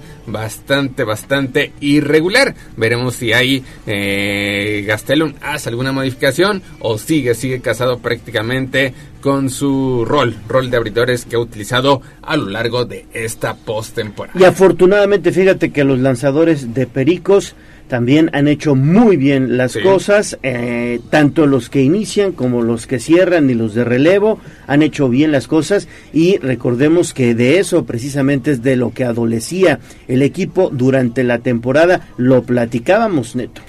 El que, el que estaba, estaba teniendo altibajos era precisamente Luis Santos, que tuvo una campaña regular extraordinaria, pero en esta postemporada, no sé si los nervios, no sé si la presión, el hecho pues ya de jugar una ronda adicional a la campaña regular, hizo que Luis Santos pues se metiera, se metiera en problemas en varios partidos. El domingo tuvo que ser utilizado después de que no había tenido prácticamente actividad aquí en esta serie ante Leones de Yucatán pues el hecho de que Pericos ya haya llegado hasta la entrada número 12, eh, pues no, no dio opción alguna más que volver a ser utilizado. Retira en estricto orden la parte alta del duodécimo capítulo cuando pues varios tenían eh, los nervios encima, sobre todo después de escuchar de que Luis Santos era el encargado de tomar las riendas en esos momentos de los Pericos de Puebla. Saca en estricto orden la parte alta del duodécimo capítulo y se encamina para que los Pericos de Puebla pues en la parte baja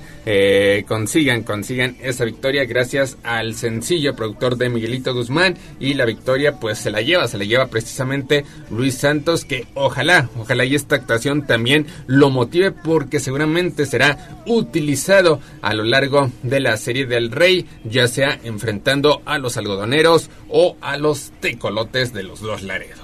Perfecto, Neto. Bueno, pues ahí está entonces la información de Pericos, que repito, hoy inicia la venta de boletos para abonados a partir de las 11 de la mañana en el Parque de Béisbol Hermano Cerdán y mañana ya al público en general. Por cierto que subieron los boletos, ¿eh? Sí, que pues si lo comparas con el otro espectáculo, está muy barato, accesible. Sí, sí, muy Sigue estando más caro el otro espectáculo y sobre todo porque el otro espectáculo, bueno, el fútbol, ya para dejarlo en claro, con el Club Puebla, eh, tiene pues esta manera de venta de que eh, de lunes a jueves o desde el día que arranca la venta de boletos pues tiene un precio digamos asequible y exactamente el día del partido eleva el costo de los boletos no sé si le esté funcionando. Realmente no lo hemos visto reflejado en las entradas, sobre todo en los últimos dos compromisos ante Juárez y el conjunto de Tijuana, donde pues las entradas han sido realmente para el olvido. Pero pues de todas formas, si haces el comparativo y tomando en cuenta que el Estadio Hermano Cerdán pues tiene menor afluencia que el Estadio Cuauhtémoc y que es una serie final, me parece que está bastante, bastante accesible.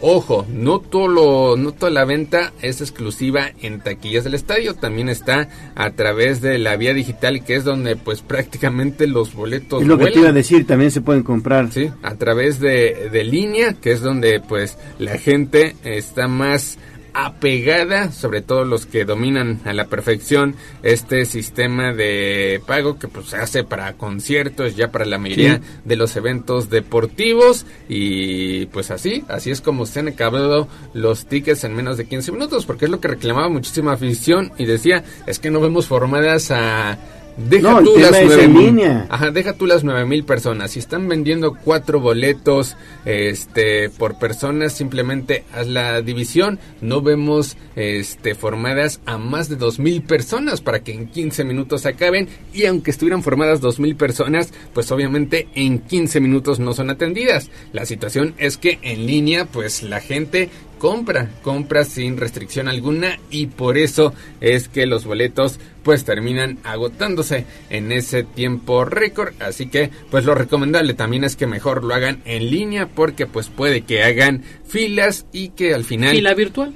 Sí, sí. Tendrían, tendrían que hacer fila virtual. Lo que decimos ya se aplica en la mayoría de los conciertos. Prácticamente todos los conciertos tienen ese sistema de venta y los espectáculos deportivos, los eventos deportivos, pues también se han tenido que acoplar a ese modelo, a ese modelo de venta que pues ha sido bastante redituable para las empresas encargadas de eh, distribuir los boletos. Perfecto, Neto. ¿Algo más? Pues ya, simplemente esperar el resultado de esta noche. Ya mañana estaremos comentando probablemente el rival de Pericos. También datos, datos de la novena verde acerca de esta serie de campeonato. Pues 7 de la mañana con 50 minutos. Hasta aquí la información del rey de los deportes. Va por la afición. Fútbol. Y pues lo estamos diciendo semana tras semana, el Puebla, el Puebla nos sigue sorprendiendo con todas las decisiones que se están tomando a nivel directivo en una temporada que ha sido pues bastante complicada. Ya hemos recapitulado. Primero, le das continuidad a un técnico que de milagro te calificó a repechaje la, la temporada pasada. Después el técnico en su afán por tomar ese liderazgo termina, termina este dándole las gracias a los últimos referentes del conjunto blanqueazul, a los que quedaban, que es el guardameta Anthony Silva, el defensor Gularte, más adelante sale Federico Mancuello, así que el Puebla queda bastante parchado y ahora resulta que eh, pues el Puebla ya le da las gracias a Eduardo Arce, busca a Gerardo Espinosa, no lee completamente el reglamento y pues al final se ven imposibilitados de contratar al que todavía hace algunas semanas fuera el entrenador de la selección mexicana Sud-23. Ok, ya no se da esa contratación. Te la juegas con gente que está trabajando en inferiores, en básicas, como es el caso de Carvajal, de Dani Carvajal y de Luis Miguel Noriega. Y pues te están respondiendo con dos victorias de forma consecutiva. Sin embargo, este fin de semana a alguien se le olvidó registrar a Luis Miguel Noriega. Hay que recordar que el lunes pasado eh, la directiva le comunicó a estos dos elementos que tenían que regresar a dirigir eh, el caso de Carvajal a la Sud 20, el caso de Luis Miguel Noriega a la Sub 14. Entonces, pues ellos ya no arrancan los entrenamientos esta semana. Todo estaba preparado para que presentaran a Gerardo, A Gerardo. Espinosa. Sale a la luz pública el reglamento, que lo bueno es que se hizo antes de la presentación, porque seguramente este nadie se hubiera dado cuenta, lo hubieran presentado No, y ahí sí, también, sí, ¿no? ahí sí hubiera no, sido no, una no. catástrofe para el conjunto blanqueazul. Entonces, como ya no tenían en el radar a Carvajal y a Luis Miguel Noriega, pues a alguien se le olvidó registrar, sí registran a este A Carvajal, a Carvajal, pero no a se les Noriega. olvida que eh, lo están haciendo en dupla y no ponen a Luis Miguel Noriega. En la cédula arbitral del pasado viernes solamente aparecen cinco personas del cuerpo técnico. El médico. El médico y entre ellos no aparece Luis Miguel Noriega, quien sí salta al banquillo. Sí, ahí estaba. Eh, obviamente la gente de Tijuana se dio cuenta de este gravísimo error, dejaron pasar el compromiso y pues ya, una vez que concluyó, pues tienen, tienen el derecho de reclamar, así lo hizo el conjunto del Atlas ante Sí, la América. para ganarlo en la mesa. Con Federico Viñas en ese compromiso donde no tuvo actividad, lo único que hizo Federico Viñas fue bajar al calentamiento calentamiento, estar presente en el terreno de juego. Se dio cuenta la gente del América, lo manda de forma inmediata este, a las gradas, pero pues el error ya estaba hecho y el Atlas termina ganando ese compromiso. Lo mismo va a suceder. Apenas ayer la comisión disciplinaria mandó el aviso de que va a ser una investigación, esperando una respuesta por parte del conjunto poblano, a ver si hay alguna excusa. No, pues dicen que le dio chance el comisionado. Dice, no, pues el comisionado me dio chance de estar ahí. Por favor, ¿en dónde se ve eso? Solamente en los llanos. Sí, aparte el comisionado pues tampoco está viendo este las cédulas. Dijo, no, pues sí, es auxiliar técnico, no hay problema alguno. Lo vi, Oye, lo, conozco desde chamaco. Lo vi seguramente hace ocho días en el partido, En el ante partido, Ciudad Juárez. exactamente. Entonces, pues No no hay hay, problema. alguno. Desde luego, el no, no se puso a checar. Que no estaba en la lista. Exactamente, si aparecía o no. Lo que sí hizo la gente del conjunto de, de Tijuana, Tijuana. Y pues al final meten la protesta en tiempo y forma. Se esperaron obviamente hasta el lunes cuando pues hay que eh, dejar todo, eh, todas las quejas de lo que ocurrió en el próximo partido. Obviamente la comisión pues actúa con protocolo. Ellos saben que pues prácticamente pues tienen que decir ya a lo largo de este martes o a más tardar mañana miércoles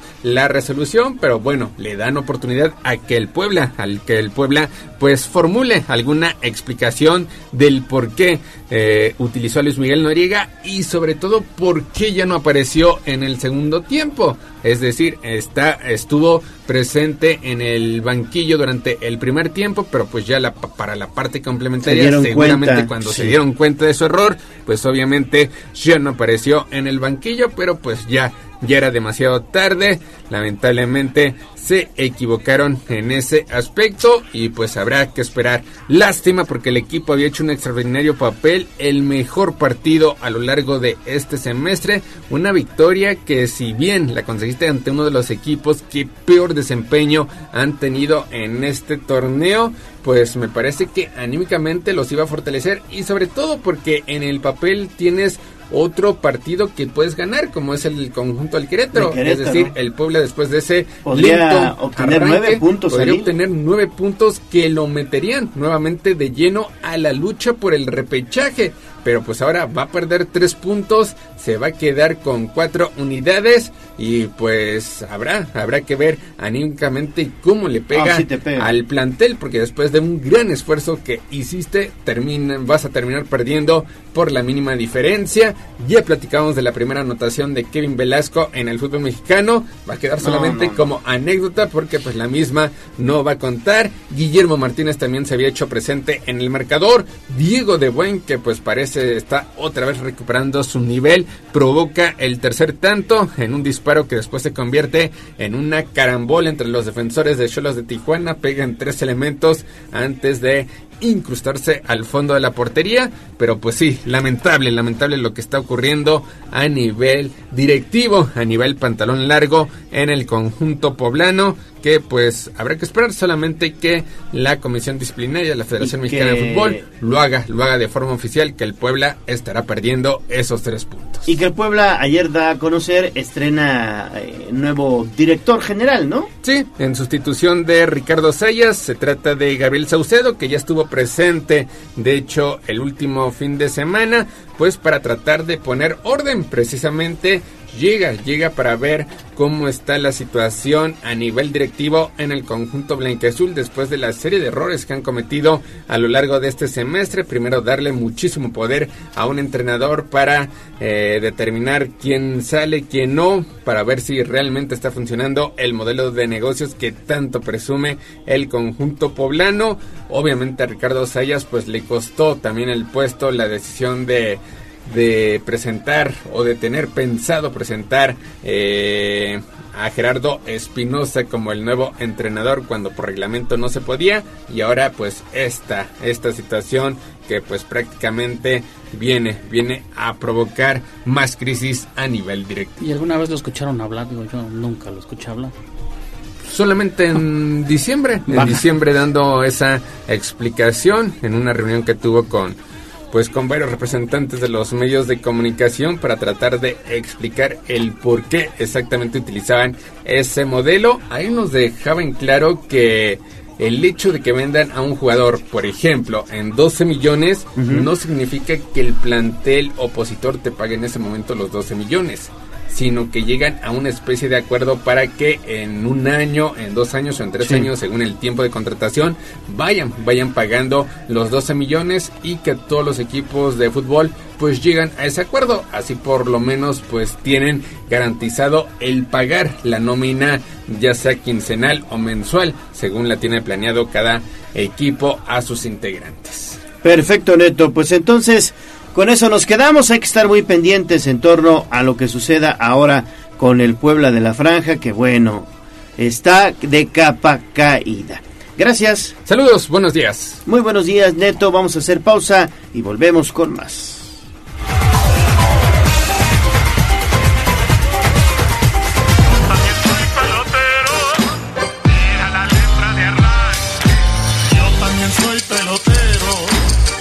Ganó el tiempo. Hasta aquí, Deportes. Pero recuerden que todos los días tenemos una cita en Tribuna Matutina. Continuamos con El Gallo y la voz de los poblanos. Somos la magnífica y estamos en Puebla. En el 95.5 FM y 1250 AM. Atlixco de las Flores. 99.9 FM. Y en Zacatlán de las Manzanas. 88.3 FM. La magnífica. La patrona de la radio. Seguimos con el gallo de la radio. Sitio web tribunanoticias.mx. Tribuna Matutina, en resumen con la voz de los poblanos.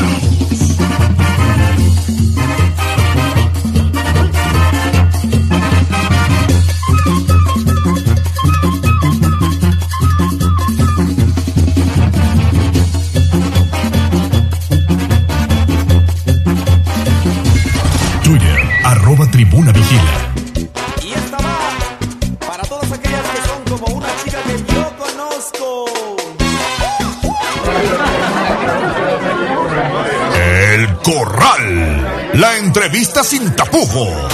En Tribuna Matutina. De vuelta en Tribuna Matutina, 8 de la mañana con 5 minutos. Es un gusto saludar en el estudio a la directora de Museos Puebla, Anel Nochebuena. Mi estimada Anel, ¿cómo estás? Bienvenida. Hola, buenos días, Leo. Buenos días a todo tu auditorio. Pues súper contenta de estar aquí esta mañana contándote lo que hay en museos. Oye, muy buena cartelera la que tienen preparadas y preparadas actividades para pues esta agenda cultural del mes de septiembre 2023. A ver, aquí estoy viendo más de 150 actividades, no me digas. Así es. Más de 150 actividades, a poco un, un, mes de haber llegado a la dirección de los museos, hemos trabajado arduamente para que los museos se llenen de contenidos y sean esos pequeños complejos culturales donde la gente pueda vivir el museo de otra manera. Así que este mes de septiembre tenemos más de 150 actividades para todo mundo. Eso incluye los imperdibles de los museos, que son. Por un lado, pues está el arte ancestral, el movimiento, esta experiencia de yoga que nadie se debe perder, que Muy sigue buena. porque siguen y siguen y siguen y siguen llegando los tapetes, ahí con Luis Boix, el profesor de yoga, de 9 a 11 de la mañana, sábados y domingos. Luego ya llegó el concierto de jazz, acuérdate que hicimos del barroco de la Casa del Jazz, así que mes a mes vamos a tener jazz. Ah, ya va a ser mes con mes, mes entonces. con mes que viene del Jazz at Lincoln Center y otros lugares. En esta ocasión, la Embajada de Italia patrocina el jazz, así que no se lo vayan a perder. 13 de septiembre, el jazz en el Barroco. Bueno, también tenemos las sesiones de DJ en el Museo Internacional del Barroco y en el Museo Regional de Cholula 23 y 24 de septiembre para todos los chavos que le entran al museo de otra manera. Y luego, bueno, están las representaciones escénicas. No olvidar que ahí en la Casa de los Hermanos Sí, Cerdán. en el Museo de la Revolución. Exactamente. Sábados y domingos a la una de la tarde podemos vivir la experiencia de que nos cuenten la historia de cómo empezó la revolución y lo que significa ser poblano que tengamos valentía, tenacidad y fortaleza con estos hermanos Cerdán que marcan la historia y la identidad de lo poblano. Y bueno, también está en el, en el Alfeñique, también tenemos obra de teatro a las 12 del día y en el mismísimo Museo del Mutec, Erasto Cortés. Bueno, la Palafoxiana cumple 377 años, con lo cual es un honor y ya les contaremos porque ya nos vamos a España a recibir el No premio que le da la Universidad de Alcalares a, Espa- a la a la Compluten- a la perdón a la Palafoxiana por el, el eh, la salvaguardia del patrimonio. Así que ya estaremos transmitiendo desde Madrid y recibir ese premio tan importante para nuestra Palafoxiana que pudimos conseguir ahora. Y luego felizmente también tenemos el cine al aire libre, como puedes ver ahí, una cosa espectacular, afuera del Museo Barroco. Vaya a ver el cine al aire libre porque lo vamos a sonorizar con banda en vivo.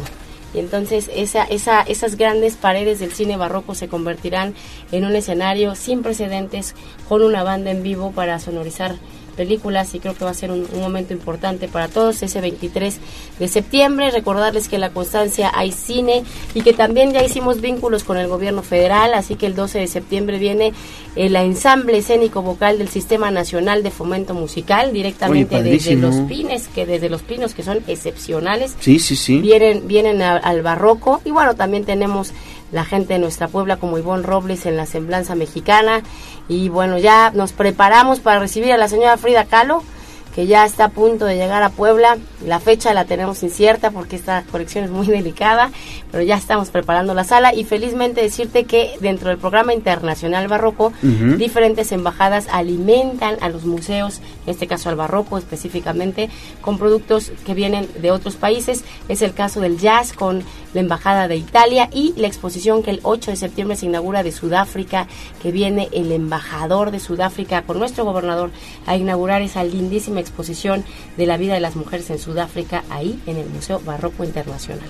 Los tienes todo en los museos, Pues allá andamos. ¿verdad? Claro, y el mes que viene ni les digo, porque las exposiciones del mes que viene no las voy a decir porque son espectaculares. Oye, esta Pero que estoy viendo aquí de Frida Kahlo va a estar Ahí viene, ahí viene. del trazo viene. a la intimidad. Así es, desde los años 90 no recibimos eh, a Frida Kahlo en Puebla, son originales de Frida Kahlo y bueno, pues el, eh, no tenemos la fecha exacta porque, repito, las colecciones de Frida son bastante delicadas de mover, Claro. pero ya estamos preparando todo para recibir a la señora Frida Kahlo en el Museo Barroco.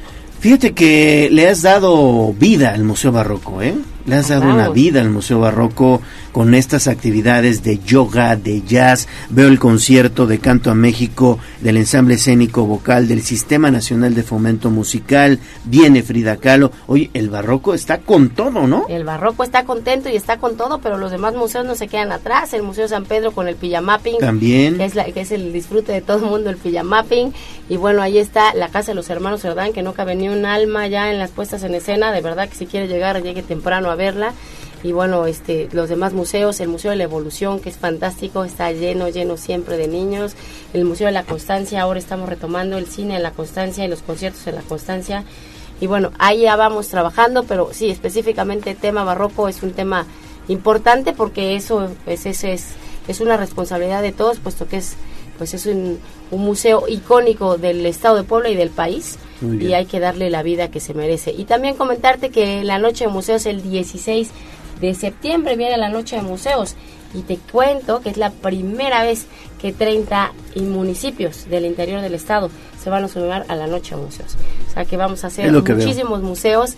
Este, ahora nos toca la periferia, o sea, toca el barroco, toca la evolución, toca el, el de 5 de mayo, tocan museos que están alrededor, no es precisamente en el centro, y tocan más de 30 museos en el interior del estado, como Chicotepec, como Izúcar de Matamoros, y entre otros, Tezutlán y otros museos que van a que van a entrar y están bien emocionados porque es la primera vez que van a entrar. Perfecto, mi estimada Daniel Nochebuena, directora de Museos Puebla.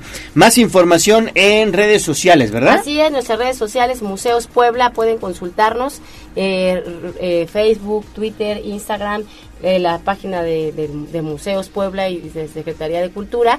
Y bueno, agradecer muchísimo siempre el apoyo de Tribuna, Ana Montero, que siempre son los, los grandes aliados de la cultura, a ti, Leo, a todo Tribuna. Y bueno, agradecer también, sin duda alguna, a nuestro gobernador Sergio Salomón Céspedes Peregrina, quien ha apoyado con paso firme a la, a la cultura. Y pues nuestro, nuestro secretario de Cultura, Enrique Glauner, con quien trabajamos siempre de la mano.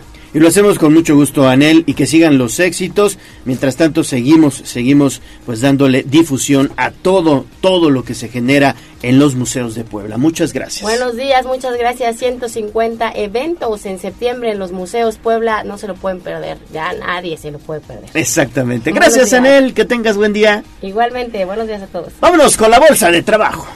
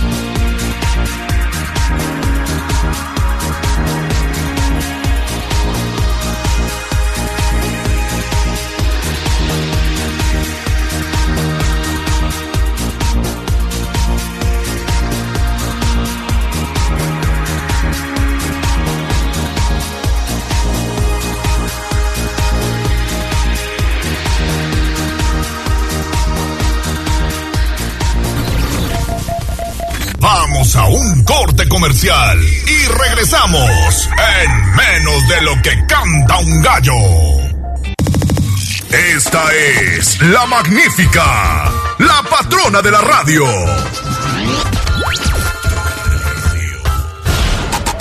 Seguimos con el gallo de la radio. Sitio web tribunanoticias.mx.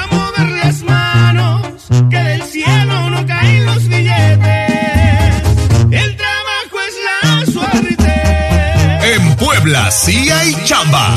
Bolsa de trabajo. Tribuna matutina.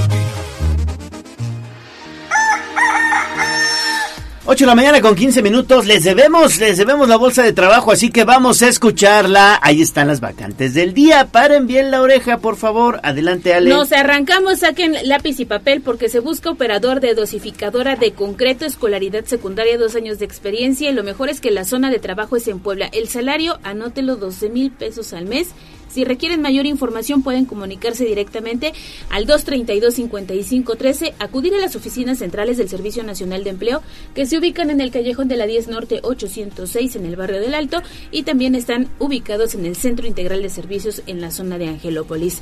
Y pare también bien la oreja porque se busca gerente operativo, escolaridad preparatoria, un año de experiencia.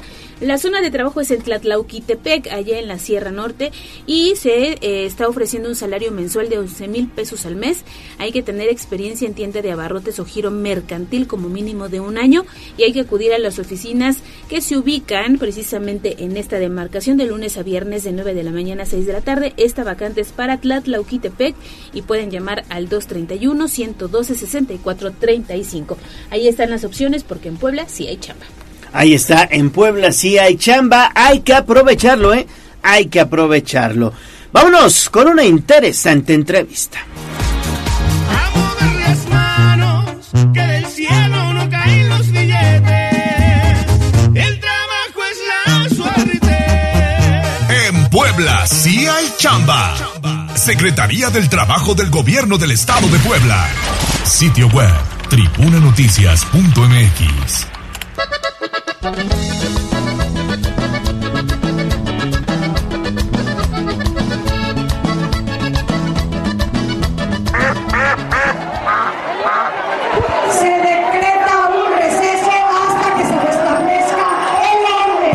te hagas pato. Vamos con información de la política. En Tribuna Matutina. Estamos de vuelta en Tribuna Matutina, ya está aquí con nosotros Alberto Vázquez, él es presidente de la Asociación Civil Vivamos la Transformación, allá en Cuautlancingo. Mi estimado Alberto, ¿cómo estás? Muy bien, Leo, buenos días. ¿Cómo estás? Buenos días. Bienvenido Eh, nuevamente. Sí, claro, claro. Mira, me da mucho gusto estar aquí con ustedes otra vez, o una vez más. Eh, hoy quisiera pasarles un reporte de lo que hemos venido haciendo. Eh, 14 días de, de trabajo, lo tomé así como una métrica para compartirles a ustedes, a su auditoría y sobre todo a mis amigos de Cuautlancingo, ¿no? Donde estamos teniendo las actividades con esta asociación.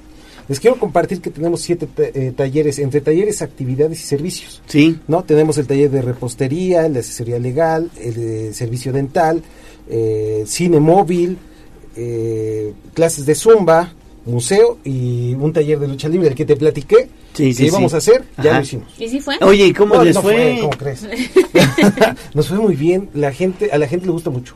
A mí en lo personal me encanta, yo practiqué la lucha libre un rato y ahorita que lo estamos haciendo me encanta. Y a la gente también está gustando. Se desahoga, ¿no? Sí, de alguna otra forma. Aparte es algo muy mexicano. Yo lo considero como el deporte mexicano por excelencia. ¿no? Eh, en todas esas actividades hemos tenido beneficiados o, o personas que han sido beneficiadas. Te quiero compartir que hay 20 mujeres beneficiadas con el, el taller de repostería. O sea, 20 familias, se traduce a familias. ¿no? Hay en la asesoría legal a 13 familias, 11 mujeres y 2 hombres. Servicio dental, 6 niños, 6 pequeños.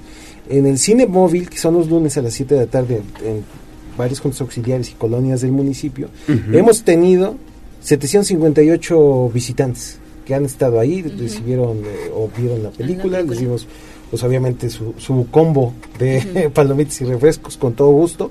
Y bueno, son 190 familias ahí. Las clases de Zumba, que son martes, miércoles, jueves y viernes, a las 9 de la mañana en el municipio, en San Lorenzo, en Sanctorum, en Chautenco y en la cabecera municipal. Ahí 30 hombres y 30 mujeres, ahí se han dado cita, porque son eh, grupos eh, cerrados. En los museos, que son los días viernes o sábado, dependiendo qué museo se haya que visitar, también hemos tenido ahí la afluencia de 80 personas, o sea, 27 familias. En la lucha libre, que son martes, miércoles y jueves a las 6 de la tarde, la vez pasada estuvimos en la cabecera, ahora vamos a estar en Sanctorum, eh, 20 personas acudieron al taller, lo que se traduce en, en 10 familias beneficiadas. Con un total, y me da mucho gusto decirlo, de 1026 personas beneficiadas Oye, en estas bueno. dos semanas. ¿no? Eh, Pues vas a tambor batiente. es, es, un, es un programa que es permanente. A mí me gusta mucho aclararlo, decirlo, compartirlo, que es un programa permanente, no es una jornada que hago yo un día, ¿no? Por decirlo, voy a hacer mi jornada de salud y servicios, la pongo el día domingo y ya, pues hasta ahí quedó. No, eso, esto es algo constante, permanente incluso. Lo queremos eh, tener así porque, como les digo, somos ciudadanos comprometidos con su entorno, con las causas de los que menos tienen. Debe ser permanente. Debemos de entender y hacer conciencia de que también los ciudadanos podemos tener injerencia en la manera en cómo se vive dentro de nuestra comunidad. Hacer comunidad incluso es una de nuestras ideas rectoras ir haciendo comunidad con todos los vecinos y amigos de Cuautlancingo, cohesionar otra vez la sociedad para que no Urge. vivamos en esa eh, inseguridad, que no vivamos en esa separación de cada individuo dentro del municipio, que nos entendamos como una sociedad, que nos entendamos como una comunidad. ¿no? Esa es la gran labor que tenemos nosotros para enfrente, eso es lo que a nosotros no- nos convoca a estar trabajando tan fuerte y decirle a las personas, no están solos, aquí estamos nosotros, si en algún punto los podemos apoyar, nosotros podemos hacerlo y adelante con todo gusto, eh, más allá de la satisfacción personal, es una satisfacción colectiva de todos los que estamos integrando y haciendo esto, ¿no? Y ponemos a disposición eh, todo esto abierto al público, a quien quiera, de la corriente ideológica que, que quiera, eh, para, es para el pueblo, es para la comunidad, ¿no? Mis amigos y vecinos de Cuautlancingo, y bueno, ponemos a disposición el teléfono 2215 72 37 28, eh, ese es el teléfono, mándenme un WhatsApp, una llamadita, y o también en la página de Facebook, Vivamos la Transformación Cuautlancingo. ¿Y qué van a estar haciendo estos días? Lo mismo, ese es un programa ¿Pero permanente. en dónde? ¿En dónde van a andar? Eh, tenemos nuestra casa de gestión, por ejemplo, la lucha eh, libre, el taller de lucha libre va a estar en Sanctum, ahí justo en, en- en- en la plaza principal de la Junta Auxiliar. Ok. Eh, los eh, martes, eh, miércoles y jueves. Eh, martes, miércoles, jueves y viernes. La zumba está martes en San Lorenzo, miércoles en San Toro, jueves en Chautenco y viernes en la cabecera municipal. Ahí con todo gusto los atendemos. La asesoría legal eh, es toda la semana. Mandan un mensaje, tienen algún tema que tratar, nosotros lo atendemos con todo gusto, los, los direccionamos con, con este, el grupo de abogados que tenemos eh, colaborando con nosotros y ellos les dan la asesoría, puede Asesoría. ser presencial o telefónica, como mejor les convenga. El tema dental son los días miércoles, eh, previa cita, el que guste también. Y, y bueno, los demás talleres, el, por ejemplo, el de repostería es martes, en un punto fijo en la cabecera, y el sábado lo movemos, es itinerante a cualquier punto de, de la población. El día lunes, 7 de la tarde, noche, es el día del cine, ese también es itinerante. El que quiera pedirlo en su comunidad, si quiere alguien que lo Claro. llevemos a su casa, a su colonia, con todo gusto nos marca, nos dice, oye Beto, yo quiero que lo traigas a mi fraccionamiento, con todo gusto, para eso es, ¿no? Y estamos totalmente eh, orgullosos de decirlo, somos un grupo de ciudadanos que estamos queriendo cambiar nuestro municipio de la mejor forma. Muy bien, pues ahí está Alberto Vázquez, presidente de la asociación Vivamos la Transformación, que trabaja muy, muy fuerte allá en Cuautlancingo. Gracias, Beto. Muchas gracias, Leo. Muchas gracias. Bienvenido. Y que sigan los éxitos, ¿eh? Claro. Que sigan los Vamos a ver éxitos. Bien. Perfecto, gracias. 8 de la mañana con 24 minutos. Vamos rapidísimo a hacer enlace con Gisela Telles. Mi estimada Gis, platícanos actividades de última hora del presidente municipal Eduardo Rivera. Gallo, te saludo de nueva cuenta, igual que a nuestros amigos del auditorio. Te comento que, pues, esta mañana el presidente municipal de Puebla, Eduardo Rivera Pérez, anunció la segunda etapa del programa Contigo Veremos Más. Y es que se realizarán 336 cirugías más con una inversión de 4.1 millones de pesos para así llegar a 767 personas operadas en lo que va de la actual administración. De dicho total, 323 cirugías fueron gracias a los donativos realizados por el sector empresarial, gestionados por Liliana Ortiz, presidenta del patronato del Sistema Municipal DIF de Puebla. Las personas interesadas deberán acudir el 6 de septiembre a la unidad médica del Sistema Municipal DIF de Puebla, ubicada en la avenida Cuemerlo 201 de San Baltasar, Campeche, a las 8 horas, para registrarse o registrar a un familiar a este programa y es importante destacar que únicamente se otorgarán 600 fichas, por lo que es importante que mañana miércoles 6 de septiembre se acuda precisamente a la unidad médica del Sistema Municipal DIF de Puebla a partir de las 8 horas. Los requisitos son los siguientes, Gallo. Presentar original y copia de identificación oficial vigente, CURP, y comprobante domiciliario no mayor a tres meses y que el servicio esté a nombre del interesado o interesada y posteriormente también se realizará el estudio socioeconómico correspondiente y una visita médica de valoración para determinar si son o no candidatas estas personas. Importante destacar que serán únicamente 600 fichas y por ello a partir de mañana 6 de septiembre pues se abrirá precisamente esta convocatoria para eh, pues que más de 336 personas puedan acceder a este tipo de cirugías a través del programa Contigo Veremos Mejor. El reporte. Gracias, ¿eh? Gracias, gracias, mi estimada Gis, y seguimos atentos. Agradecemos mucho tu reporte. 826, vámonos con información otra vez de los municipios. Sitio web, tribunanoticias.mx.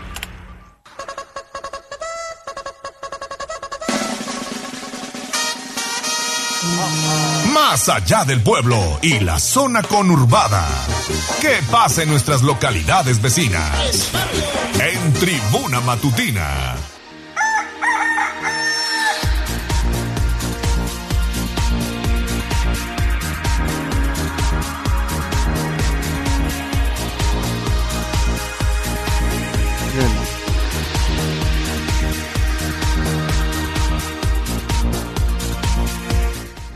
Ocho de la mañana con 27 minutos. Recuerden que hoy en San Pedro Cholula hay fiesta magnífica. San Pedro Cholula está de fiesta, así que bueno, hay fiesta magnífica. Disfrútenlo, ¿eh? Disfrútenlo porque no tendrá desperdicio. Vamos a hacer enlace a Tehuacán con Germaín Nolasco. Mi estimado Germaín, ¿cómo estás? Muy buenos días. ¿Qué tal, Leo? Buen día, buen día a ti al auditorio para detallar lo que ha ocurrido en las últimas horas en esta zona de Tehuacán, porque desde este lunes en el eh, gobierno municipal han iniciado una campaña de canje de armas en coordinación con el ejército mexicano, la campaña por un México libre de violencia. El armamento recabado es destruido por personal del ejército mexicano, a cambio se les otorga un incentivo económico, de acuerdo al tabulador, y es que el regimiento de caballería motorizado en coordinación con el eh, municipio iniciaron esta campaña que estará llevándose a cabo durante dos semanas, eh, justamente a partir de ayer, en un horario de 9 de la mañana a 3 de la tarde. Hay una finalidad específica, actos de violencia que se han registrado en el municipio uno tras otro y buscan concientizar a la ciudadanía para reducir la cantidad de armas en los domicilios y con ello evitar accidentes o incidentes que lleguen a poner en riesgo la, vida de las personas y por supuesto también posteriormente eh, cortar su libertad. Destacó el mayor de caballería Luis Alberto Méndez Reyes, quien aseguró que a la ciudadanía acuda al cambio, eh, pues no se le solicitará mayor información al respecto de, eh, de dónde obtuvieron el arma. Hay detalles importantes en información y números, por supuesto, que son de alguna manera alarmantes, y es que eh, se han destruido en el municipio eh, tan solo en el 2022 en esta campaña que se realizó, pues sí, el año pasado, 182 cartuchos de diferentes medidas, dos escopetas, cuatro pistolas y cinco granadas. De igual manera se dio a conocer que en 2023 el municipio pues destinó un presupuesto de 30 mil pesos y los participantes pueden adquirir este incentivo económico que podría llegar hasta los 7.500 pesos. Buscan de esta manera, pues, concientizar las acciones para eh, generar una disminución en actos delincuenciales o por lo menos el mal uso de las armas que cuenten algunos ciudadanos en sus viviendas. Gracias, mi estimado Germaín. Gracias, gracias por el reporte. Platícanos en dónde te vemos y dónde te escuchamos. A través de las plataformas eh, digitales de redes sociales en Hora 25 México. Perfecto. 8 de la mañana con 29 minutos y de Tehuacán, de Tehuacán regresamos, regresamos a San Andrés Cholula. Así es porque hubo declaraciones importantes respecto a este programa para medir el exceso de velocidad de algunos automovilistas y tú tienes los detalles Lili, adelante. Muchas gracias, Ale. De nueva cuenta los saludo con gusto. Efectivamente, es Monte Plató y Persino, alcalde de San Andrés Cholula, informó que la aplicación de multas por exceso de velocidad sobre el Boulevard de los Reyes no se suspenderá, pero advirtió que se mantendrán pendientes de que esta medida no derive en abusos. A poco más de dos semanas del arranque del programa Movilidad Más Segura, decenas de automovilistas han externado en redes sociales su molestia ante la instalación de los cinemómetros y algunos eh, se han quejado del monto de las infracciones al considerarlo excesivo. Al respecto, edil mencionó que existe un tabulador y el importe de la multa se fija conforme a este. Descartó que existan abusos por parte de los agentes viales y comentó que ningún conductor debe ser molestado si es que respeta el límite de velocidad. En caso contrario, advirtió, se aplicará la ley. Esto es, eh, vamos a escuchar parte de lo que decía el alcalde. El tema es respetar la velocidad y nadie tiene por qué ser molestado en ese aspecto. Estaremos muy al pendiente también para no caer en abusos sin embargo, bueno, pues la invitación es para que se siga respetando estas medidas que se implementan para garantizar la seguridad de todos. Aplicar la ley, pues, se tiene que aplicar la infracción correcta, no tenemos por qué caer en casos de abuso. ¿Vale? Digo, al final del día, eh, si se excede la velocidad hay un tabulador, pero ese se tiene que respetar simplemente. ¿vale? Gracias. No obstante, Tlatelolco y Persino llamó a los ciudadanos que tengan alguna queja o consideren que el monto de sus multas haya sido calculado de manera incorrecta, a que acudan a la Secretaría de Seguridad Pública o directamente a la Contraloría para presentar una queja. Hasta el viernes pasado se habían recibido 41 infracciones, un número reducido para la cantidad de vehículos que transitan por esta zona, señalaba el edil. Es el reporte. Muy bien, Lili, pues agradecemos tu información y que tengas buen día. 8 de la mañana con 32 minutos. Vamos a hacer una pausa y volvemos con el mejor anfitrión de Puebla. Vamos a un corte comercial y regresamos en menos de lo que canta un gallo. Esta es la magnífica, la patrona de la radio.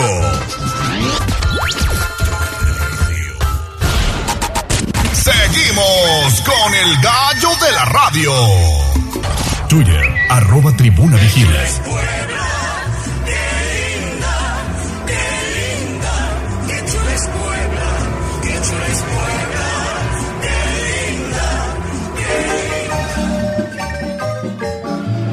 Enamórate de Puebla con el mejor anfitrión, Ale Cañedo, en Tribuna Matutina. Faltan 25 minutos para las 9 de la mañana. Ya está con nosotros Ale Cañedo, el mejor anfitrión de Puebla. Ale, ¿cómo estás? Bienvenido. Muy bien, quiero saludarlos, Tocaya. Buenos días, Leo. Buenos días. Un saludo a todo el auditorio. Estamos caminando por la ciudad y ahora el presidente Eduardo Rivera nos invita a ir a los barrios, a los barrios antiguos. Cuando se funda la ciudad de Puebla en 1531, había necesidad de tener mano de obra para poder hacer parte de lo que se tenía planeado, es decir, los edificios, las construcciones, el trazo original, las calles. Y bueno, imagínense 1531, siglo XVI, pues no era que ponías un anuncio en Facebook para decir, vengan a trabajar aquí.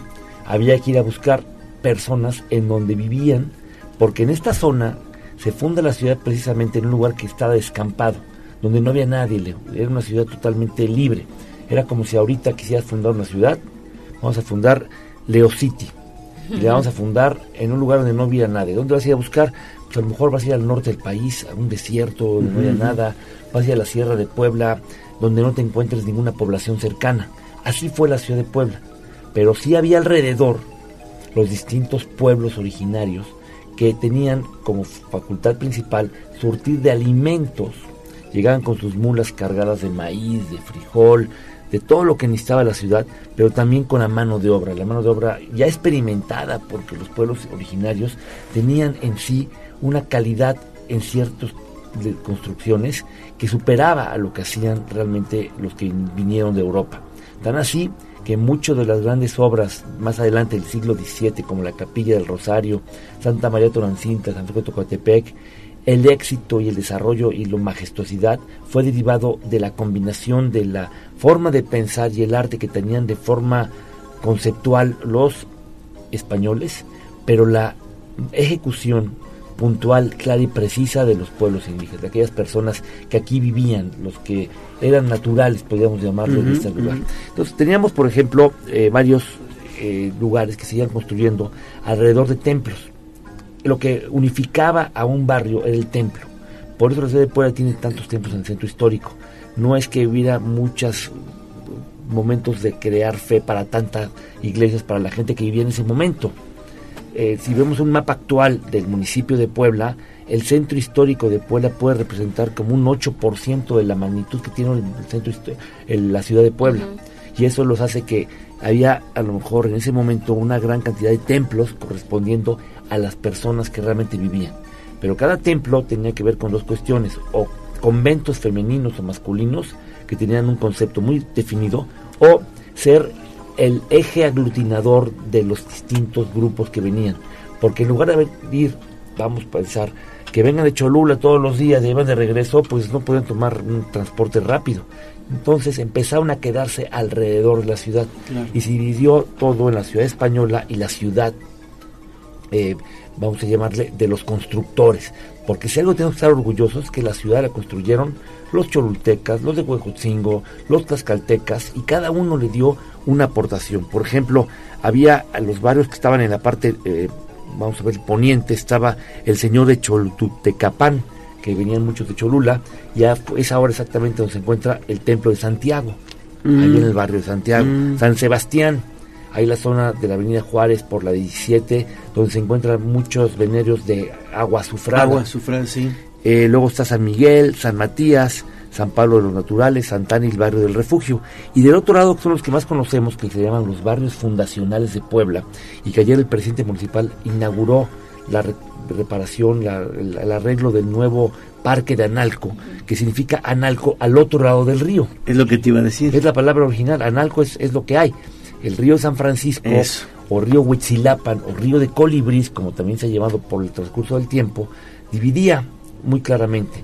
Y había varios puentes que lo cruzaban. Y cada puente era como una garita que decía, bueno, ya que terminó tu trabajo, no vives en este lado, regrese a tu lado donde vives. Era, era muy estricto esa parte de, de convivencia. Y luego está el famoso puente de Bubas. Es que correcto. era porque te llevaba a un hospital donde trataban a aquellas personas que tenían erupciones en el cuerpo fomentadas por haber tenido una enfermedad, sobre todo venérea. Ujú. Entonces, por eso estaban en las afueras de la ciudad. Que ahorita decir, dos Oriente y el Boulevard 5 de Mayo afuera de la ciudad, pues sí, eh, hay partes que fueron afuera. La ciudad no creció tan exponencialmente como la tenemos ahora, que yo cuando era niño yo escuchar que había la 105 Poniente decía, uy, queda re lejos, ahora no está tan lejos. San Manuel, uy, el fraccionamiento San Manuel que llegó a modernizar la Jardines ciudad. de San Manuel. Jardines de San Manuel, porque tenía jardines en cada una de las casas. Entonces tenemos el barrio de los Mixtecos, Chanenetla, El Alto, Xonaca, San Francisco, La Luz de Analco. Analco es el más grande y muchos de ellos son parte. Por ejemplo, La Luz, que por el tipo de tierra que se encontraba en ese lugar, se logró hacer lo que todavía sigue, alfarería, vidrio soplado y sobre todo eh, muchas de las ollas con las cuales se prepara el delicioso mole poblano que disfrutamos todos los días. Que ayer que me, tocó comer mole poblano. Ah, sí, ¿de dónde? Eh, era, fue una comida que, que fui acompañado al presidente municipal y la verdad, buenísimo. Porque el mole poblano es el punto exacto. Sí, sí, sí. es la combinación de muchos sabores. Es un platillo barroco por excelencia, donde nos da miedo que esté poquito y le echamos y le echamos y le echamos. Y por eso es el mole de fiesta, el mole de Puebla, el mole de Puebla, que no es mole de pueblo, sino borde de esta ciudad. Entonces tenemos todo esto. eh, Y por ejemplo, el barrio de Nalco significa del otro lado del río. Ujú. Y es de los más antiguos. Y ahí los eh, personas que vivían estaban bajo las órdenes de los curas franciscanos. Por eso hay una cierta forma de pensar distinta de cada barrio. Chanenetla, donde se encuentra actualmente una gran serie de pinturas y murales que vinieron a modernizar el barrio. Bueno, ¿por qué es Chanenetla? Porque ahí en esa zona había una pequeña gravilla, el Chanetle, Ah. que permitía construir la ciudad. Si ves ahí parte del cerro del Loreto, Sí, sí, sí, sí. eh, se encontrará que está como partido, como si hubiera hecho un cráter. Pues todo ese cráter está reconstruido en muchas de las casonas, edificios, templos y la mismísima Catedral de Puebla con esa roca y esa piedra y esa forma de tener tanta elegancia. Del cerro, ¿no? Del cerro. Y esta semana estamos muy contentos que muchos van a poder visitar porque el gobierno que dirige Eduardo Rivera va a inaugurar, eh, junto con Toño Iriarte, que es el director general del Instituto Municipal de Deporte, el Campeonato Mundial de Fútbol 7. Exacto. Entonces, antes de las fiestas patrias, mucha actividad en Puebla y va a ser algo extraordinario porque vendrán 24 países a recorrer, que vendrán con la condición de jugar, pero seguramente se llevarán en el corazón la, la alegría del poblano y en el estómago la gran gastronomía que tenemos. Porque la verdad, ah, como dicen, barriga llena, corazón contento. Es un gran y evento. tú lo sabes muy bien porque eres un gran gastrónomo, igual que mi tocayale, que ya le vi con cara de que se quería echar unas ricas charupitas, ¿verdad? Mole, se me antojó el mole. El mole poblano, mira, imagínate el mole. A mí lo que me gusta es esta combinación: arroz rojo. Ah, qué sabroso. Un poquito, no mucho, porque Sí, si no luego sí, se sí. revuelve. Luego un poquito de frijoles refritos. Y luego un poquito para acá el mole poblano, que a mí me gusta mucho con puerco. Pero ayer lo comí con, con, con pollo también. También se dice con, con, eh, mole guajolote. ¿Y por qué puerco? Porque ¿cuántas cosas come el poblano? Cuatro.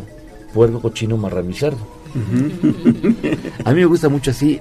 Y cuando combinas el frijol así refrito con un poquito de del mole poblano, no, no, es otra y le pones una tortilla recién hecha a mano. Con tu arroz. Yo seguramente muchos de los que me están escuchando ahorita van a salir corriendo a decir, vieja, Hazme un hazme mole, un mole poblano, poblano, pero, como está diciendo, pero con carne de puerco. pero con carne de puerco, para probarlo diferente, para saber qué es. Y hoy, hoy, si todo está de acuerdo el programa, porque los programas cambian, eh, voy a comer con mis amigos de Analco y de las- los sapos, me invitaron a comer, no sé si chiles en nogada, o a lo mejor me dan mole, o a lo mejor me dan sopa de pasta, pero lo que me den son grandes amigos. Oye, qué padre, Ale. Muy bien, muy, muy bien. La verdad es que siempre es interesante tu colaboración, mi estimado Ale Cañedo. Y ahorita que estabas hablando del Campeonato Mundial de Fútbol 7, ¿cuántas personas esperan? Y esperamos una derrama económica de 200 mi- millones de pesos y eh, dependiendo el número de, de selecciones que vienen, vienen acompañadas por un porcentaje de 10 veces el número de personas. Entonces estamos esperando, eh, no, no tenemos un número exacto, Más o menos. pero de competidores vienen 800 competidores, más, más eh, con números cerrados. Y a lo mejor unas 2.000 personas más vienen a disfrutar, más todos los poblanos, porque es un evento que el presidente Eduardo Rivera está haciendo para el poblano.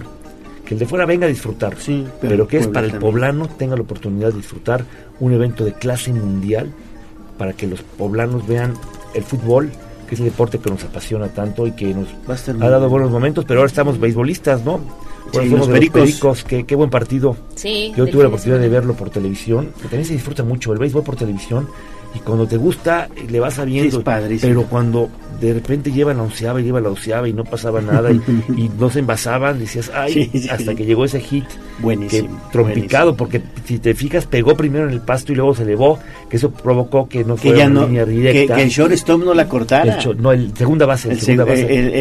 el- segunda base perdón no la cortara y por ahí se, que fue, la bola y desde la segunda corrió como gacela hasta llegar a home. Sí Y se volvió una locura por lo que veía yo en el estadio Hermano Cerdán. Un, un estadio muy bonito, ¿eh? una gran directiva también. Perfecto. Pues mi estimado Ale Cañedo, siempre agradecemos como mucho tu participación aquí en Tribuna Matutina y estaremos bien pendientes de lo que venga con el Campeonato Mundial Aquí estaremos. de Fútbol 7. Nos vemos acá ocho días, como siempre, en este gran lugar, una cabina muy bonita y aparte con calidez, no con calor, con calidez. Qué Muy bueno bien. que te gusta. Sí, nos vemos en el centro expositor Sí, ahí nos vemos por allá. y vamos a Shaninetla. Esta cabina de primer Y a comer nivel. mole poblano, que es el mole Sí. originario. Gracias, gracias Ale. Vamos a hacer una pausa y regresamos.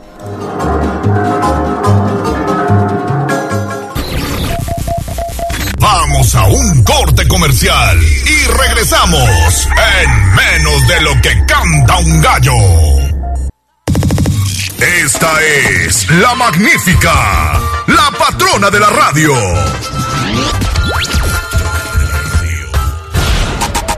Seguimos con el gallo de la radio. Twitter, arroba tribuna vigila. Y esta va para todas aquellas que son como una chica que yo conozco. El Corral. La entrevista sin tapujos. En Tribuna Matutina. 8 de la mañana con 48 minutos, seguimos platicando de temas del Ayuntamiento de Puebla y para eso está con nosotros la regidora Carmen María Palma para, eh, pues sobre todo poner sobre la mesa un tema bien interesante porque ayer se inauguraron interesantes exposiciones precisamente sobre la pasión deportiva, ¿no? Así es. A ver, pues platíquenos cuál es, digamos, el objetivo de estas exposiciones Bueno. y qué podemos encontrar. Sí, como no, mira, este, bueno, pues esta exposición es de un grupo, un colectivo de fotógrafas, este, iberoamericanas. Eh, ellas es un grupo de mujeres que son especialistas, son fotógrafos profesionales y que bueno, este, a raíz de una, una de ellas, este, que tenía un equipo de fútbol, eh, pues se dieron cuenta que eh, realmente las mujeres que les gustaba el fútbol pues no eran totalmente aceptadas. Este mm, mucho más este mucho tiempo atrás este pues mucho menos no entonces ellas se dieron a la tarea de investigar a estas mujeres que fueron aficionadas llamadas hinchas también este de pues cuál era su vida, qué hacían, porque les, juga- les gustaba el fútbol. Y eh, bueno, pues ahí ellas encontraron a diferentes historias, muy diversas historias de mujeres ya este, adultas mayores, eh, que pues en su juventud este, pues no las dejaban jugar fútbol, o sea, profesionalmente porque era un deporte de, De hombres, ¿no? Entonces, bueno, pues eh, ellas se dieron esa tarea, ¿no? Investigar su, historia y a tomarles fotografías, que esa es la exposición que se encuentra ahorita en el Zócalo, que se llama eh, Cuerpas Reales, Hinchas Reales. Ese es el nombre de la exposición. Esta exposición va a estar aquí en el Zócalo hasta el día 14 expuesta para todo público este y eh, pasará al, al Parque del Carmen el Ah, día bien. 15 del 15 al 25 de septiembre. Estará también ahí en el Parque del Carmen. Y después pasará al Paseo Bravo. A partir del Ah, 26 de septiembre al 8 de octubre estará este esta exposición ahí para que todo el mundo y todo Puebla pues ve esta- vea estas fotografías que son eh, fuera de lo común, ¿no? No es una, este, son, no son fotografías clásicas, este, que de unas eh, futbolistas, sino que realmente tienen historias. Ahí está la fotografía y tiene su abajito tiene la historia de la fotografía y es muy interesante que las vayan a visitar. ¿Cuántas fotos son, regidora? Pues mira, ahorita están eh, 200 fotografías, Mm. este, pero tienen muchísimas más, pero 800 son, parece no pudieron presentarse 800 todas. historias, más allá de, Sí, de solo ver una imagen, ¿no? sino de dimensionar eh, historias el- de mujeres y de equipos, Sí, hay de equipos, este, pues eh, de, de mujeres indígenas, este, que juegan fútbol, este, y que pues no están muy visibilizadas, ¿no? Sí, sí, sí. Entonces, bueno, esa es la, esa es la idea de ellas, de ver mujeres que no es eh, un- una una sola historia, sino son muchas, hay este luchadoras sociales, hay discapacitadas, hay este pues de todo, ¿no? Mujeres que han perdido a familiares, este y tienen su equipo de fútbol o este entonces bueno pues yo creo que es una variedad muy extensa de, de fotografías que podrían visitarlas. Los invito a ustedes también a que Gracias. vayan a verla porque está muy muy interesante. Y estas chicas bueno pues estas chicas han ido a- allá a exponer estas fotografías a muchos lugares. Este entre ellos ya está en Barcelona en Valparaíso estuvo también en el Museo de la Moneda en Santiago de Chile en Berlín en Alemania en Cochabamba en Bolivia en Nueva York que fue la última vez y ahora que es la primera vez que llegan a México Pues hay que aprovecharlo. Así es, y el siguiente punto donde van a ir va a ser en, en, en Inglaterra. Ah, muy bien. Pues es, es una cuestión internacional. Claro. Es este que pues en México no había. Hay una de las chicas que es este fotógrafa de Monterrey. Ella estuvo ayer aquí, antier y ayer estuvo aquí en, en México, aquí en Puebla precisamente. Ya se regresó, pero este pues es la representante en México de, de este colectivo. Muy bien, pues entonces hay que aprovechar esta exposición. claro. Ahí están los espacios, el Zócalo, posteriormente el Jardín del El Carmen, Carmen, y finalmente el Paseo. Bravo. del Paseo Bravo. Hasta el 8 de octubre termina la exposición. Hay que aprovecharlo porque son fotografías en gran formato. Así es. Sí, ¿Verdad? están muy muy bonitas. De verdad vale la pena irse a dar una vuelta. Muy bien, pues regidora Carmen María Palma, muchas gracias por venir esta mañana. No, hombre, pues al contrario, muchísimas gracias por invitarme. Que tenga buen día. Igualmente. Gracias. Vámonos a, a escuchar ahora los espectáculos ya con Pedro Jiménez.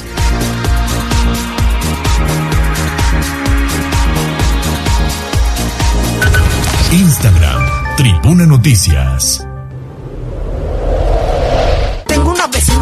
Pase chismosa, de chismosa, de chismosa. Si no sabe chisme, se inventa otra cosa, otra cosa, otra cosa. Y entonces que agarra y que me dice, ¿qué te dijo?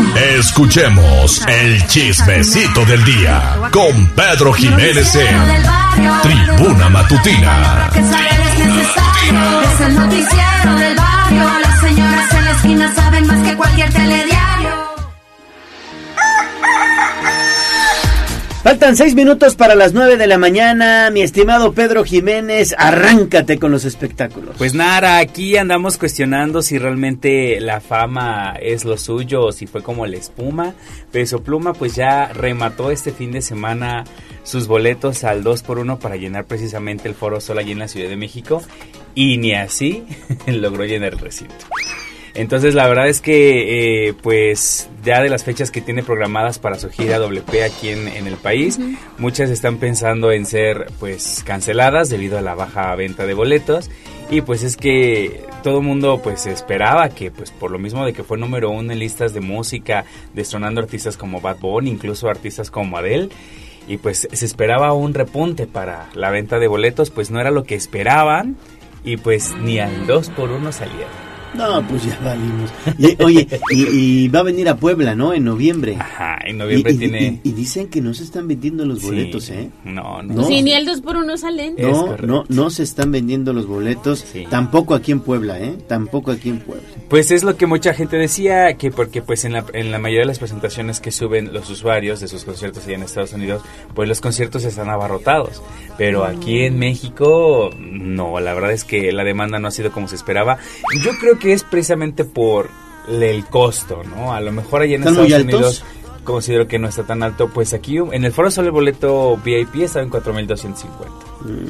De ahí el que seguía era de 2800. Entonces sí, sí. Creo que la gente dice, ay, tal vez no me gusta tanto como yo pensaba, ¿no? Entonces, pues la verdad es que están ya muy seriamente pensando en esa parte de, de llegar a cancelar algunas fechas. Y pues como decías, ¿no? Ale? Pues como la espuma, lo que... Lo que sube muy rápido baja. Exactamente, entonces pues hasta el momento él no ha dado ninguna declaración, no ha comentado si pues es verdad, si es mentira, si era la vieja del otro día, pero pues de momento así las estadísticas, entonces pues a ver, a ver qué pasará más adelante.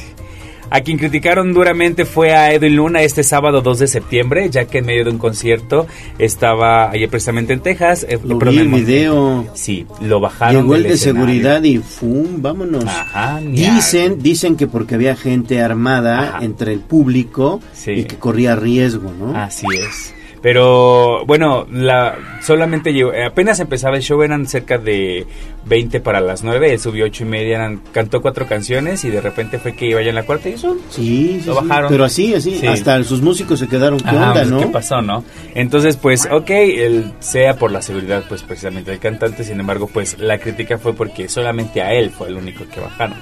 Entonces, la gente decía, ok, pues sí, también eres importante, pero pues los músicos, ¿qué onda, no? O sea, los músicos también, pues, mínimo un aviso, oigan, ¿saben qué? Pues, a pasar esto, pues, si lo bajamos a él, pues, bájense, solamente lo, lo, lo retiraron del escenario y pues los músicos se quedan pues, ¿qué pasó? Y fue como ya a los minutos, pues, empezaron a guardar sus cosas y pues... Eso se sería lo más cordial, que a todo el mundo le avisaran, pero no pasa. O sea, Exacto. no sucede ni Sí. ya en un concierto ni en otra situación de la vida. Sí, es, es correcto. Y es como cierta. eh, es el vocalista, él, Es el él es de la importa, calosa, no. Ajá, sí. Entonces, pues fue que bajaron. Horas más tarde, pues él subió ya sus historias. Estoy bien, dijo, Estoy ¿no? bien, no sé qué pasó. Aparentemente fue porque este el cuerpo de seguridad este detectó que había gente armada. Entonces, pues para evitar que corriéramos peligro. Y entonces los filtros, ¿para qué sirven? Pues ya ves. Claro, sí, eso tienes razón. Es que yo creo que hicieron así. Desde por los arriba y la accesos. cacharon por abajo. Desde los accesos. Está muy raro. Sí, bastante raro. Entonces, la gente también empezó a cuestionar mucho de si realmente era verdad o no, porque pues ya antes lo había lo había hecho, ¿no? Era de que de repente empezaba a cantar y se iba del escenario porque supuestamente había gente armada que, que, que lo andaba como ahí siguiendo, entonces era como su pretexto para cancelar este este Los sus presentaciones. Hasta el momento ni las autoridades locales ni él han dado como una declaración oficial de qué fue lo que lo que pasó, solo fue sus comentarios en historias que pues ya es ahí, pero un comunicado oficial No no, ha han dado. Entonces, pues a ver qué pasa en sus siguientes presentaciones para ver que si no es nada más para hacerse la fama y pues qué mala onda, ¿no? Porque al final de cuentas pagas un boleto para ir a verlo y que de repente pues de buenas a primeras. Y él sí me gusta, fíjate. Ajá, tiene muy buenas canciones y borracho de amor. ya me va a cantar el Pedrito. Sí, es que hay que hacer multitasking aquí. o sea, no, no, no vamos a encasillarnos en un género. Perfecto. Pluma. Bueno, pues entonces, ¿qué dejamos en el tintero? Mañana lo Mañana retomamos. seguimos, amigos. Así ¿Te es. parece bien? Por supuesto que sí. Mi Bonito estimado martes. Pedro, siempre es un gusto platicar contigo Igualmente. de los espectáculos y obviamente agradecemos el, el hecho de que estés acá en el estudio. Ya sabes. Gracias, gracias Pedro. Gracias también a Aura En la operación técnica, Abraham Merino en la producción y también a Jazz Guevara en las redes sociales. Nos vamos, Ale. Nos vamos, hay conteo boleta por boleta, así se va a definir el candidato presidencial de Morena, lo afirma Mario Delgado y los detalles a través de arroba noticias tribuna. Perfecto. Muchísimas gracias a todos por su preferencia. Soy Leonardo Torija, el gallo de la radio. Que tengan un excelente martes. Adiós. Adiós,